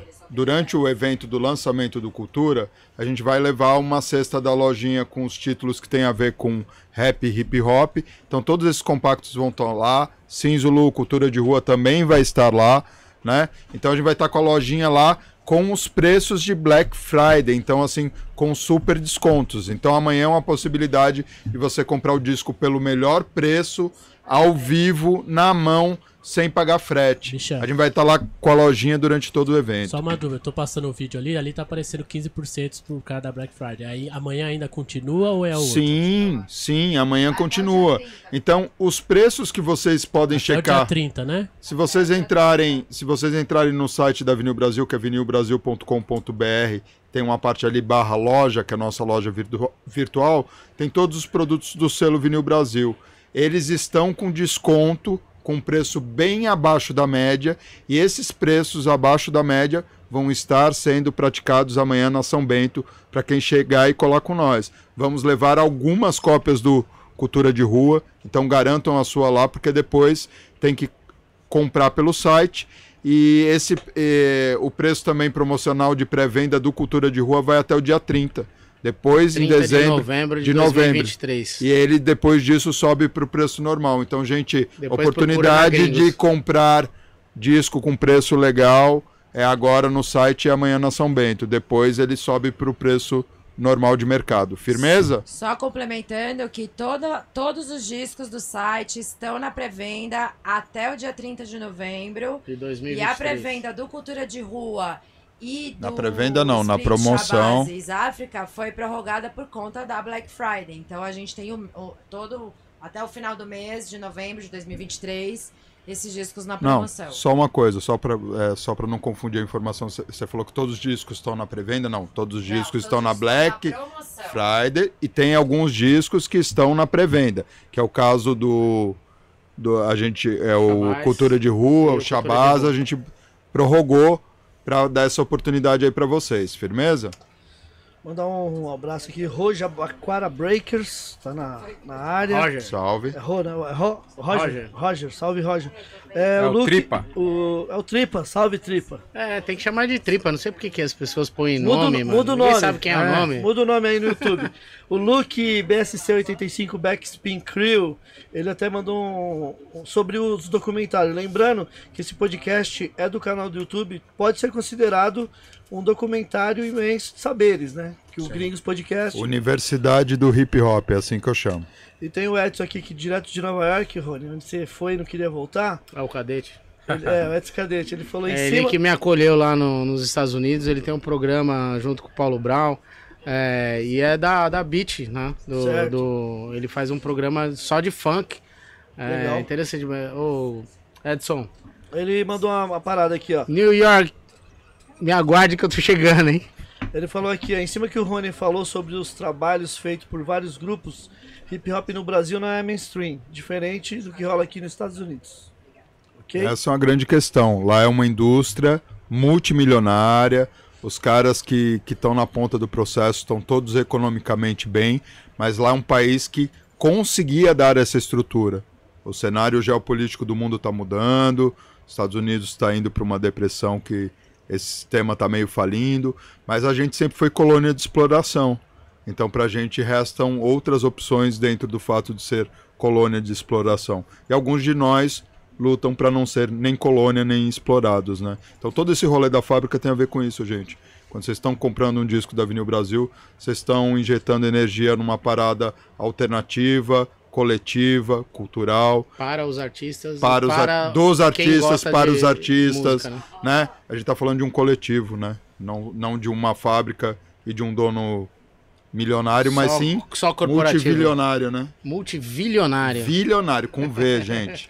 Então lembrando, pessoal, a partir das amanhã na São Bento, A São Bento acontece sempre aos últimos sábados de todos os meses, ok? das 14 às 18 horas. Porém, Amanhã. algumas datas comemorativas. é, já fica para posteridade essas informações. Sim. É, algumas datas comemorativas a gente consegue estender até as 20, que é o caso do lançamento do Cultura de Rua. A gente Então vai até uma... às 20? Até as 20 amanhã. Ótimo, ó. Então, amanhã Sábado, tem lançamento na São Bento, Isso, pra nós ir- já ir partindo. Aí, ó. Quem Tá vai estar flyer tocando aí, ó. Amanhã tem a Alan Lê aí, Beach, lê aí. Alquimix, Alquimix. Bazin, Bazin. Cido, Henrique, Lima. Medizu, Henrique Lima, Medizu, MC Jack, Ninja, SW. O que que é Ninja SW? Street Street Warriors. Warriors. Mas pra quê? Conheço como Ninja. Não precisa pô, É. Street Warriors. É, Versão coisas. 2000. Ô, coisas- Eric, eu, mas eu vou falar por quê. É o Quando você- Instagram, é o Quando você Instagram. joga no Google ou no YouTube, aparece trocentos de ninjas. né? É. Então, eu queria voltar num assunto que ela falou ali. Vai, vai Ó, só se- terminando lá os nomes Vai. dos convidados. Rony Yoyo, Rose MC, Taíde Zulu. Agora fala, Ninja. Voltando ao que ela Se falou. em 1987 eu tivesse patenteado o nome O teu DJ nome? Ninja, Ixi, porque eu fui o primeiro DJ Ninja, É. né? Então, deveria ter patenteado. né? Processa todo esse povo e fica rico e você não Yeah. precisa nem mais trabalhar. Né? Não, É, eu gosto de deu trabalhar. direito autoral ninja. Tem a Eu rede social do. Ninja aí? Então, pô, Bom, já vou colocar aqui já. redes sociais, por favor. Qual que é a sua rede aí social, vazando. DJ Ninja? DJ Ninja SW2. Arroba Calma aí, calma aí. Vai, vai, vai indo aí DJ que Ninja deu, deu um SW2. errozinho aqui. Tem um errozinho. No Instagram. É. Tem canal no YouTube, Eu tenho um TikTok. canal- não, eu tenho um canal no YouTube. Tem uma DJ rede social Ninja. aí que o Thunderbird falou que não vamos falar dela. Ela é indiana ou é chinesa? Thunderbird é louco. É, Qual, qual que ela era? Da onde que ela era, né? Eu não lembro. A rede social era indiana, né? é, deve ser indiana. Ele E falou. tem gente. Por quê? Não, o nome é. Não, deu, deu erro aqui. Deu erro na rede social dele. Anyway. Ninja, sua rede Achei, social. agora foi, Achou, agora foi, foi. agora achou.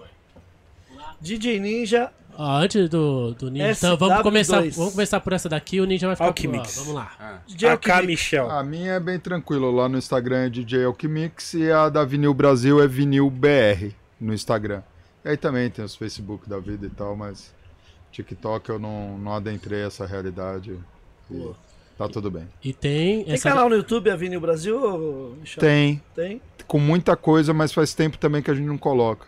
Tem muita coisa da fase inicial, muita entrevista, muita história contando como a fábrica foi criada e tudo mais. Boa. Então tem muita coisa, mas é uma a gente precisa dar um up de conteúdo no canal do YouTube. ali, né? É, é. Boa. Porque tem muita coisa, mas muita coisa datada já meio antiga, mas é interessante como registro histórico, né? Com da certeza. Odisseia da Avenida Brasil. E o, Guardião, o Yoyo. GMC Brasil é importante também divulgar. Opa! esse Brasil também. Rony Guardião. Rony Yoyo. É, tá bom só no Instagram, né? É, Rony Yoyo, o Guardião. Ali tem várias coisas também, ó, da GMC. É, tem porque várias. ali tem a, a produtora, tem o GMC, tem a Confederação Brasileira de Break, tem a Federação Paulista, tem o Campeonato de Break, e aí vai indo, né? São produtos que a gente acaba é, trabalhando cada momento um produto diferente, porque a gente precisa de diversidade dentro do que a gente faz, porque não dá só para se manter um período fazendo uma única coisa, né? Boa. E temos também, né, já pra. Quem faltava. Vamos lá. DJ Ninja. DJ Ninja. DJ SW2. Ninja. Tem o DJ Ninja DJ, né? Que é o YouTube. Se eu tô lembrando agora. No YouTube É. também. E Boa. ele catou alguns vídeos de lá. Alguns foram de lá, alguns foram de lá. Mas você não catou uma foto minha que tem aí que seria legal, hein? Fica pro. Não, tem que deixar Fica pro pro seu solo. episódio. Pro solo. Você vem aí. Tem que você ficar quer pro que- solo, né, Ô, Ninja? Ninja, você quer que eu entregue tudo? Porra, aí Então é... eu não vou falar a foto. Não, não. Não vou. Não, mas fica pro seu, tô ligado qual que é. Fica pro você. Eu vou trazer ela no pendrive. Se você não colocar, você Não, vai você traz. Você traz. É pro, pro canal indiano? Canal indiano. Que canal indiano é esse? Muito obrigado pela presença de vocês né? aqui no nosso Uma humilde gringo podcast. pela Amanhã, ideia, Ney. amanhã tem lançamento na São Bento a partir daqui, ó. 14 A horas. partir das 14 horas. Vamos até as 20. Vai estar vendendo ao vivo. Vai estar vendendo lá, vamos estar com os discos lá. Chegue para pegar sua cópia lá. Você vai conseguir tirar foto, vai conseguir autografar com os al- aqui. De alguns Yeah. artistas que estarão presentes. Pois é. Vai esgotar, hein? E aí, Eric? Não dá dou uma hora, vai esgotar o bagulho. Tomara. Eric, dá Se pra precisar, a gente voltar, vai na fábrica pegar mais, hein? Olha lá. Se der tempo, eu vou colar. Tem. Estamos com algumas tá peças, não bobei. internacional. Não bobei. Internacional. Se der tempo, eu vou colar, sim. Das 7 às E- 8 tá livre. É, Ó, Ó. vamos ver. já, che- ô, já chega com a RM lá pesadão e faz a última hora, falando, ó, essa última hora é nossa. Pá! Caraca. DJ são de Chimpa casa, in né? house. E Chimpa, mó galera, Chimpa ainda house, tá mó Ó, galera salve, Chimpa! aqui. Chimpa. Yeah. Yeah. Então, Milton. amanhã, Milton Salles, nosso Milton. professor. amanhã tem Essa foto Tá anotado né? já, certo? Amanhã tem São Bento. Se você quiser adquirir novinho, com cheiro de novo, lacrado, Lacrado. Cola lá no São Bento. Ainda tem duas cores, mano. Ainda tem Remasterizado. opção tem de opção cor. de cores, que Tão fácil, lindos, gente. tão lindos. Mano, que sacada do Mandy fazer esse rótulo com a foto de vocês no lado A. Tá, mano, Tá muito foda. tá a coisa mais linda, lindo, gente. Só alegrias, Tá só alegrias. bonito. Manuel. Então tem nessa, nessas duas, amarelo e vermelho, e também vai ter no preto. No preto. Em breve. E o, e o dourado são as é, unidades comemorativas que é presente para as pessoas que têm um envolvimento direto com a obra ou pessoas muito representativas do, do hip hop vão ganhar, né? O, o, o, o compacto aqui do GMC, o, o primeiro a levar um par de douradinhas foi o nosso camisa 10 lá no GMC. Eu falei, você não só vai ganhar o primeiro, como você vai ganhar um par. Sim, tá lá Que- não. guardadinho. Cinco, seis títulos, assim, um só não dá. Tem que dar um bônus. le- lembrando pro que Legend. o esforço de fazer esse disco acontecer Uau. no dia do campeonato Mas do acho que isso GMC. é, mas isso é papo pro Uau. podcast do GMC. Se vocês souberem. Ah, e eu acho que uma coisa E legal. um monte de- de gente torceu para que o bagulho não acontecesse, tá? Aconteceu. Não, mas aconteceu. E é muito legal de falar porque, assim, um, o disco volume 1 foi cortado fora do Brasil por uma questão que um dia a gente vai contar a história pra vocês. O disco volume 2 fui eu que cortei. E eles têm uma diferença aí de cuidado e de carinho. É. Tá bom? E todos eles têm beats de um lado E é e feio. efeitos do outro. E aí Yeah. você pode brincar ou de beat jungle ou usar o beat pra poder fazer scratch. Aí, mano. É. Bem básico. Boa. Aliás, DJs que foram contemplados, premiados, que receberam, façam seus vídeos para nossa cultura, porque qual que, qual que é a história desse disco, gente? Quando você entra ali no site e você está comprando um disquinho, você está colaborando para que parte da prensagem dos 250 que a gente fez, 150 estão disponíveis à venda, 100 são cortesias para os DJs da nossa cultura para vocês terem munição. Então, quando você entra e compra um disquinho desse, você está colocando ficha no Eric J, no Ninja, no RM, enfim, a lista é grande, né? Sim, sim. Mas é sobre isso, gente, é sobre uma parada coletiva. Que se cada um fizer um pouquinho, nosso coletivo melhora. Yeah. Ninja, Shell, Rune, muito obrigado. Veridiana, muito obrigado. Veridiana. Obrigado também. Muito obrigado, tá? Shell. E o hip hop virou do Rio Azul? Lenda, lenda, lenda. Ninja, Vamos mudar de assunto. ninja. Eu dei uma carteirada, mas tá difícil. Disco de produção no grid azul, Ninja. Eu só queria um. Mas é só jogar o pozinho ali, ó. Andressa, vou fazer uma visita na hora do almoço quando os chefes saírem, Ele tá firmeza. em cima. Eu quase consegui puxar o casaco, o ninja tá sentado em cima, gente. Porra, eu já ia sair correndo pro show com o casaco. Andressa. Combinando. Andre- Porra. Posso, posso fazer uma, uma propaganda aqui? Andressa, você é uma Bonito. mulher que qual eu quero visitar quando os chefões não estão. A gente vai fazer os discos mais esquisitos, os mais coloridos, os mais legais, os mais diferentes, os mais fora da caixinha, que não tá na, na, na lista. Diretor de arte. Na, na lista do, do- do- dos artistas. A gente tem que ir Sabe pro show, Veridiana. Vamos. A Carona tá chegando. Sabe por que, que a gente tem o splatter? Porque um dia o Michel não tava, a Andressa, vamos fazer o teste hoje? Vocês viram que tudo "Vamos", acontece e quando o Michel não tá splatter. lá pra atrapalhar. Vocês estão percebendo o tom, gente? Vamos deixar isso pra um próximo podcast. Toda O Eric arte, já quer ir. o toda Eric arte falou, reverenciada, ela é contraventora. Mas foi bom, Michel. Olha eu. Fica, ficam as reticências pra você que está em casa. Quando a gente faz contravenção na sua ou na nossa, Você é de casa, mano. é, é pelo bem quer da pular- arte. Ele quer pular a catraca, ele quer ele entrar de graça, ele quer ser contraventor. Mas você lá tá em casa, mano. Você tem esse privilégio adquirido. Você tem esse, esse negócio. Adquirido. Ah, gratitude. Gratitude. Gratitude. Monstros! Muito obrigado a todos. Grande um ótimo final Obrigado, de semana. Ney, pela ideia. O Ney deu a ideia ontem, era 11 horas da noite. Eu falei, vambora, mano. Vamos Não, o fazer. cara, o cara me, me, me, me manda mensagem tipo meia-noite e meia, Rony. É, eu também. Hã? O Falei, também. Mano, nós estamos no último dia de inscrição do mês do hip hop, cara. Deu tempo? Não, né? Aí vai virar a noite fazendo. Vai- é.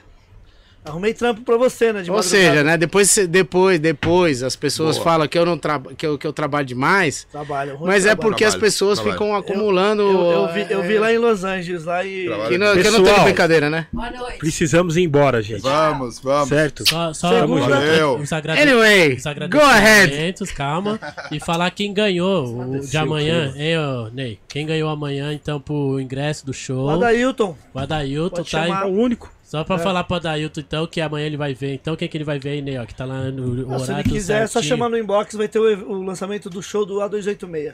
Isso, então chama, chama no inbox, tá bom, Adailton? E dá um toque aí pra gente colocar seu nome, sei lá. Vamos lá, Agradecer agradecimento. a Edfire. Ô, Ney, Ah. posso, posso dar um presente pra esse Adailton aí? Sim. Eu vou ceder um, um, um chaveiro do GMC de presente, vou deixar aqui na loja. Você Boa. entrega pra quando ele visitar. Firmeza? Aí. Presente ainda, hein? Estourou. E Louco, amanhã tem sim. sorteio, hein, pra quem comprar disquinho no Lodinha, hein? Ó, ó. Tamo junto, família. Vamos. Agra- Ótimo final de semana. Agradecer a Edfire, antes da gente ir embora. Tá com a gente desde o início. Vai apitar. É, Vamos lá, vamos quem, lá. Quem quiser adquirir os produtos da Edfire, é muito fácil. QR Code na tela ali já cai direto no site deles, beleza? Agradecer a Manos Caps também. Se quiser fazer bonés personalizados. Muito fácil também no Instagram, arroba Manos Caps. E agradecer a Monkey, Monkey Money, beleza? Instagram deles, arroba Monkey Company BR. Sedas aromatizadas, né, Ney? Yeah. Isso aí. Então vamos lá. Até segunda. Bom final de semana a todos. Região Abissal, segunda-feira aí. Já tá certo? DJ Cri, Ataliba Man, DJ Giba. Tá certo. Aí, isso aí. Beleza? 35 anos depois. Yeah. Fechou. A partir das 19. Valeu.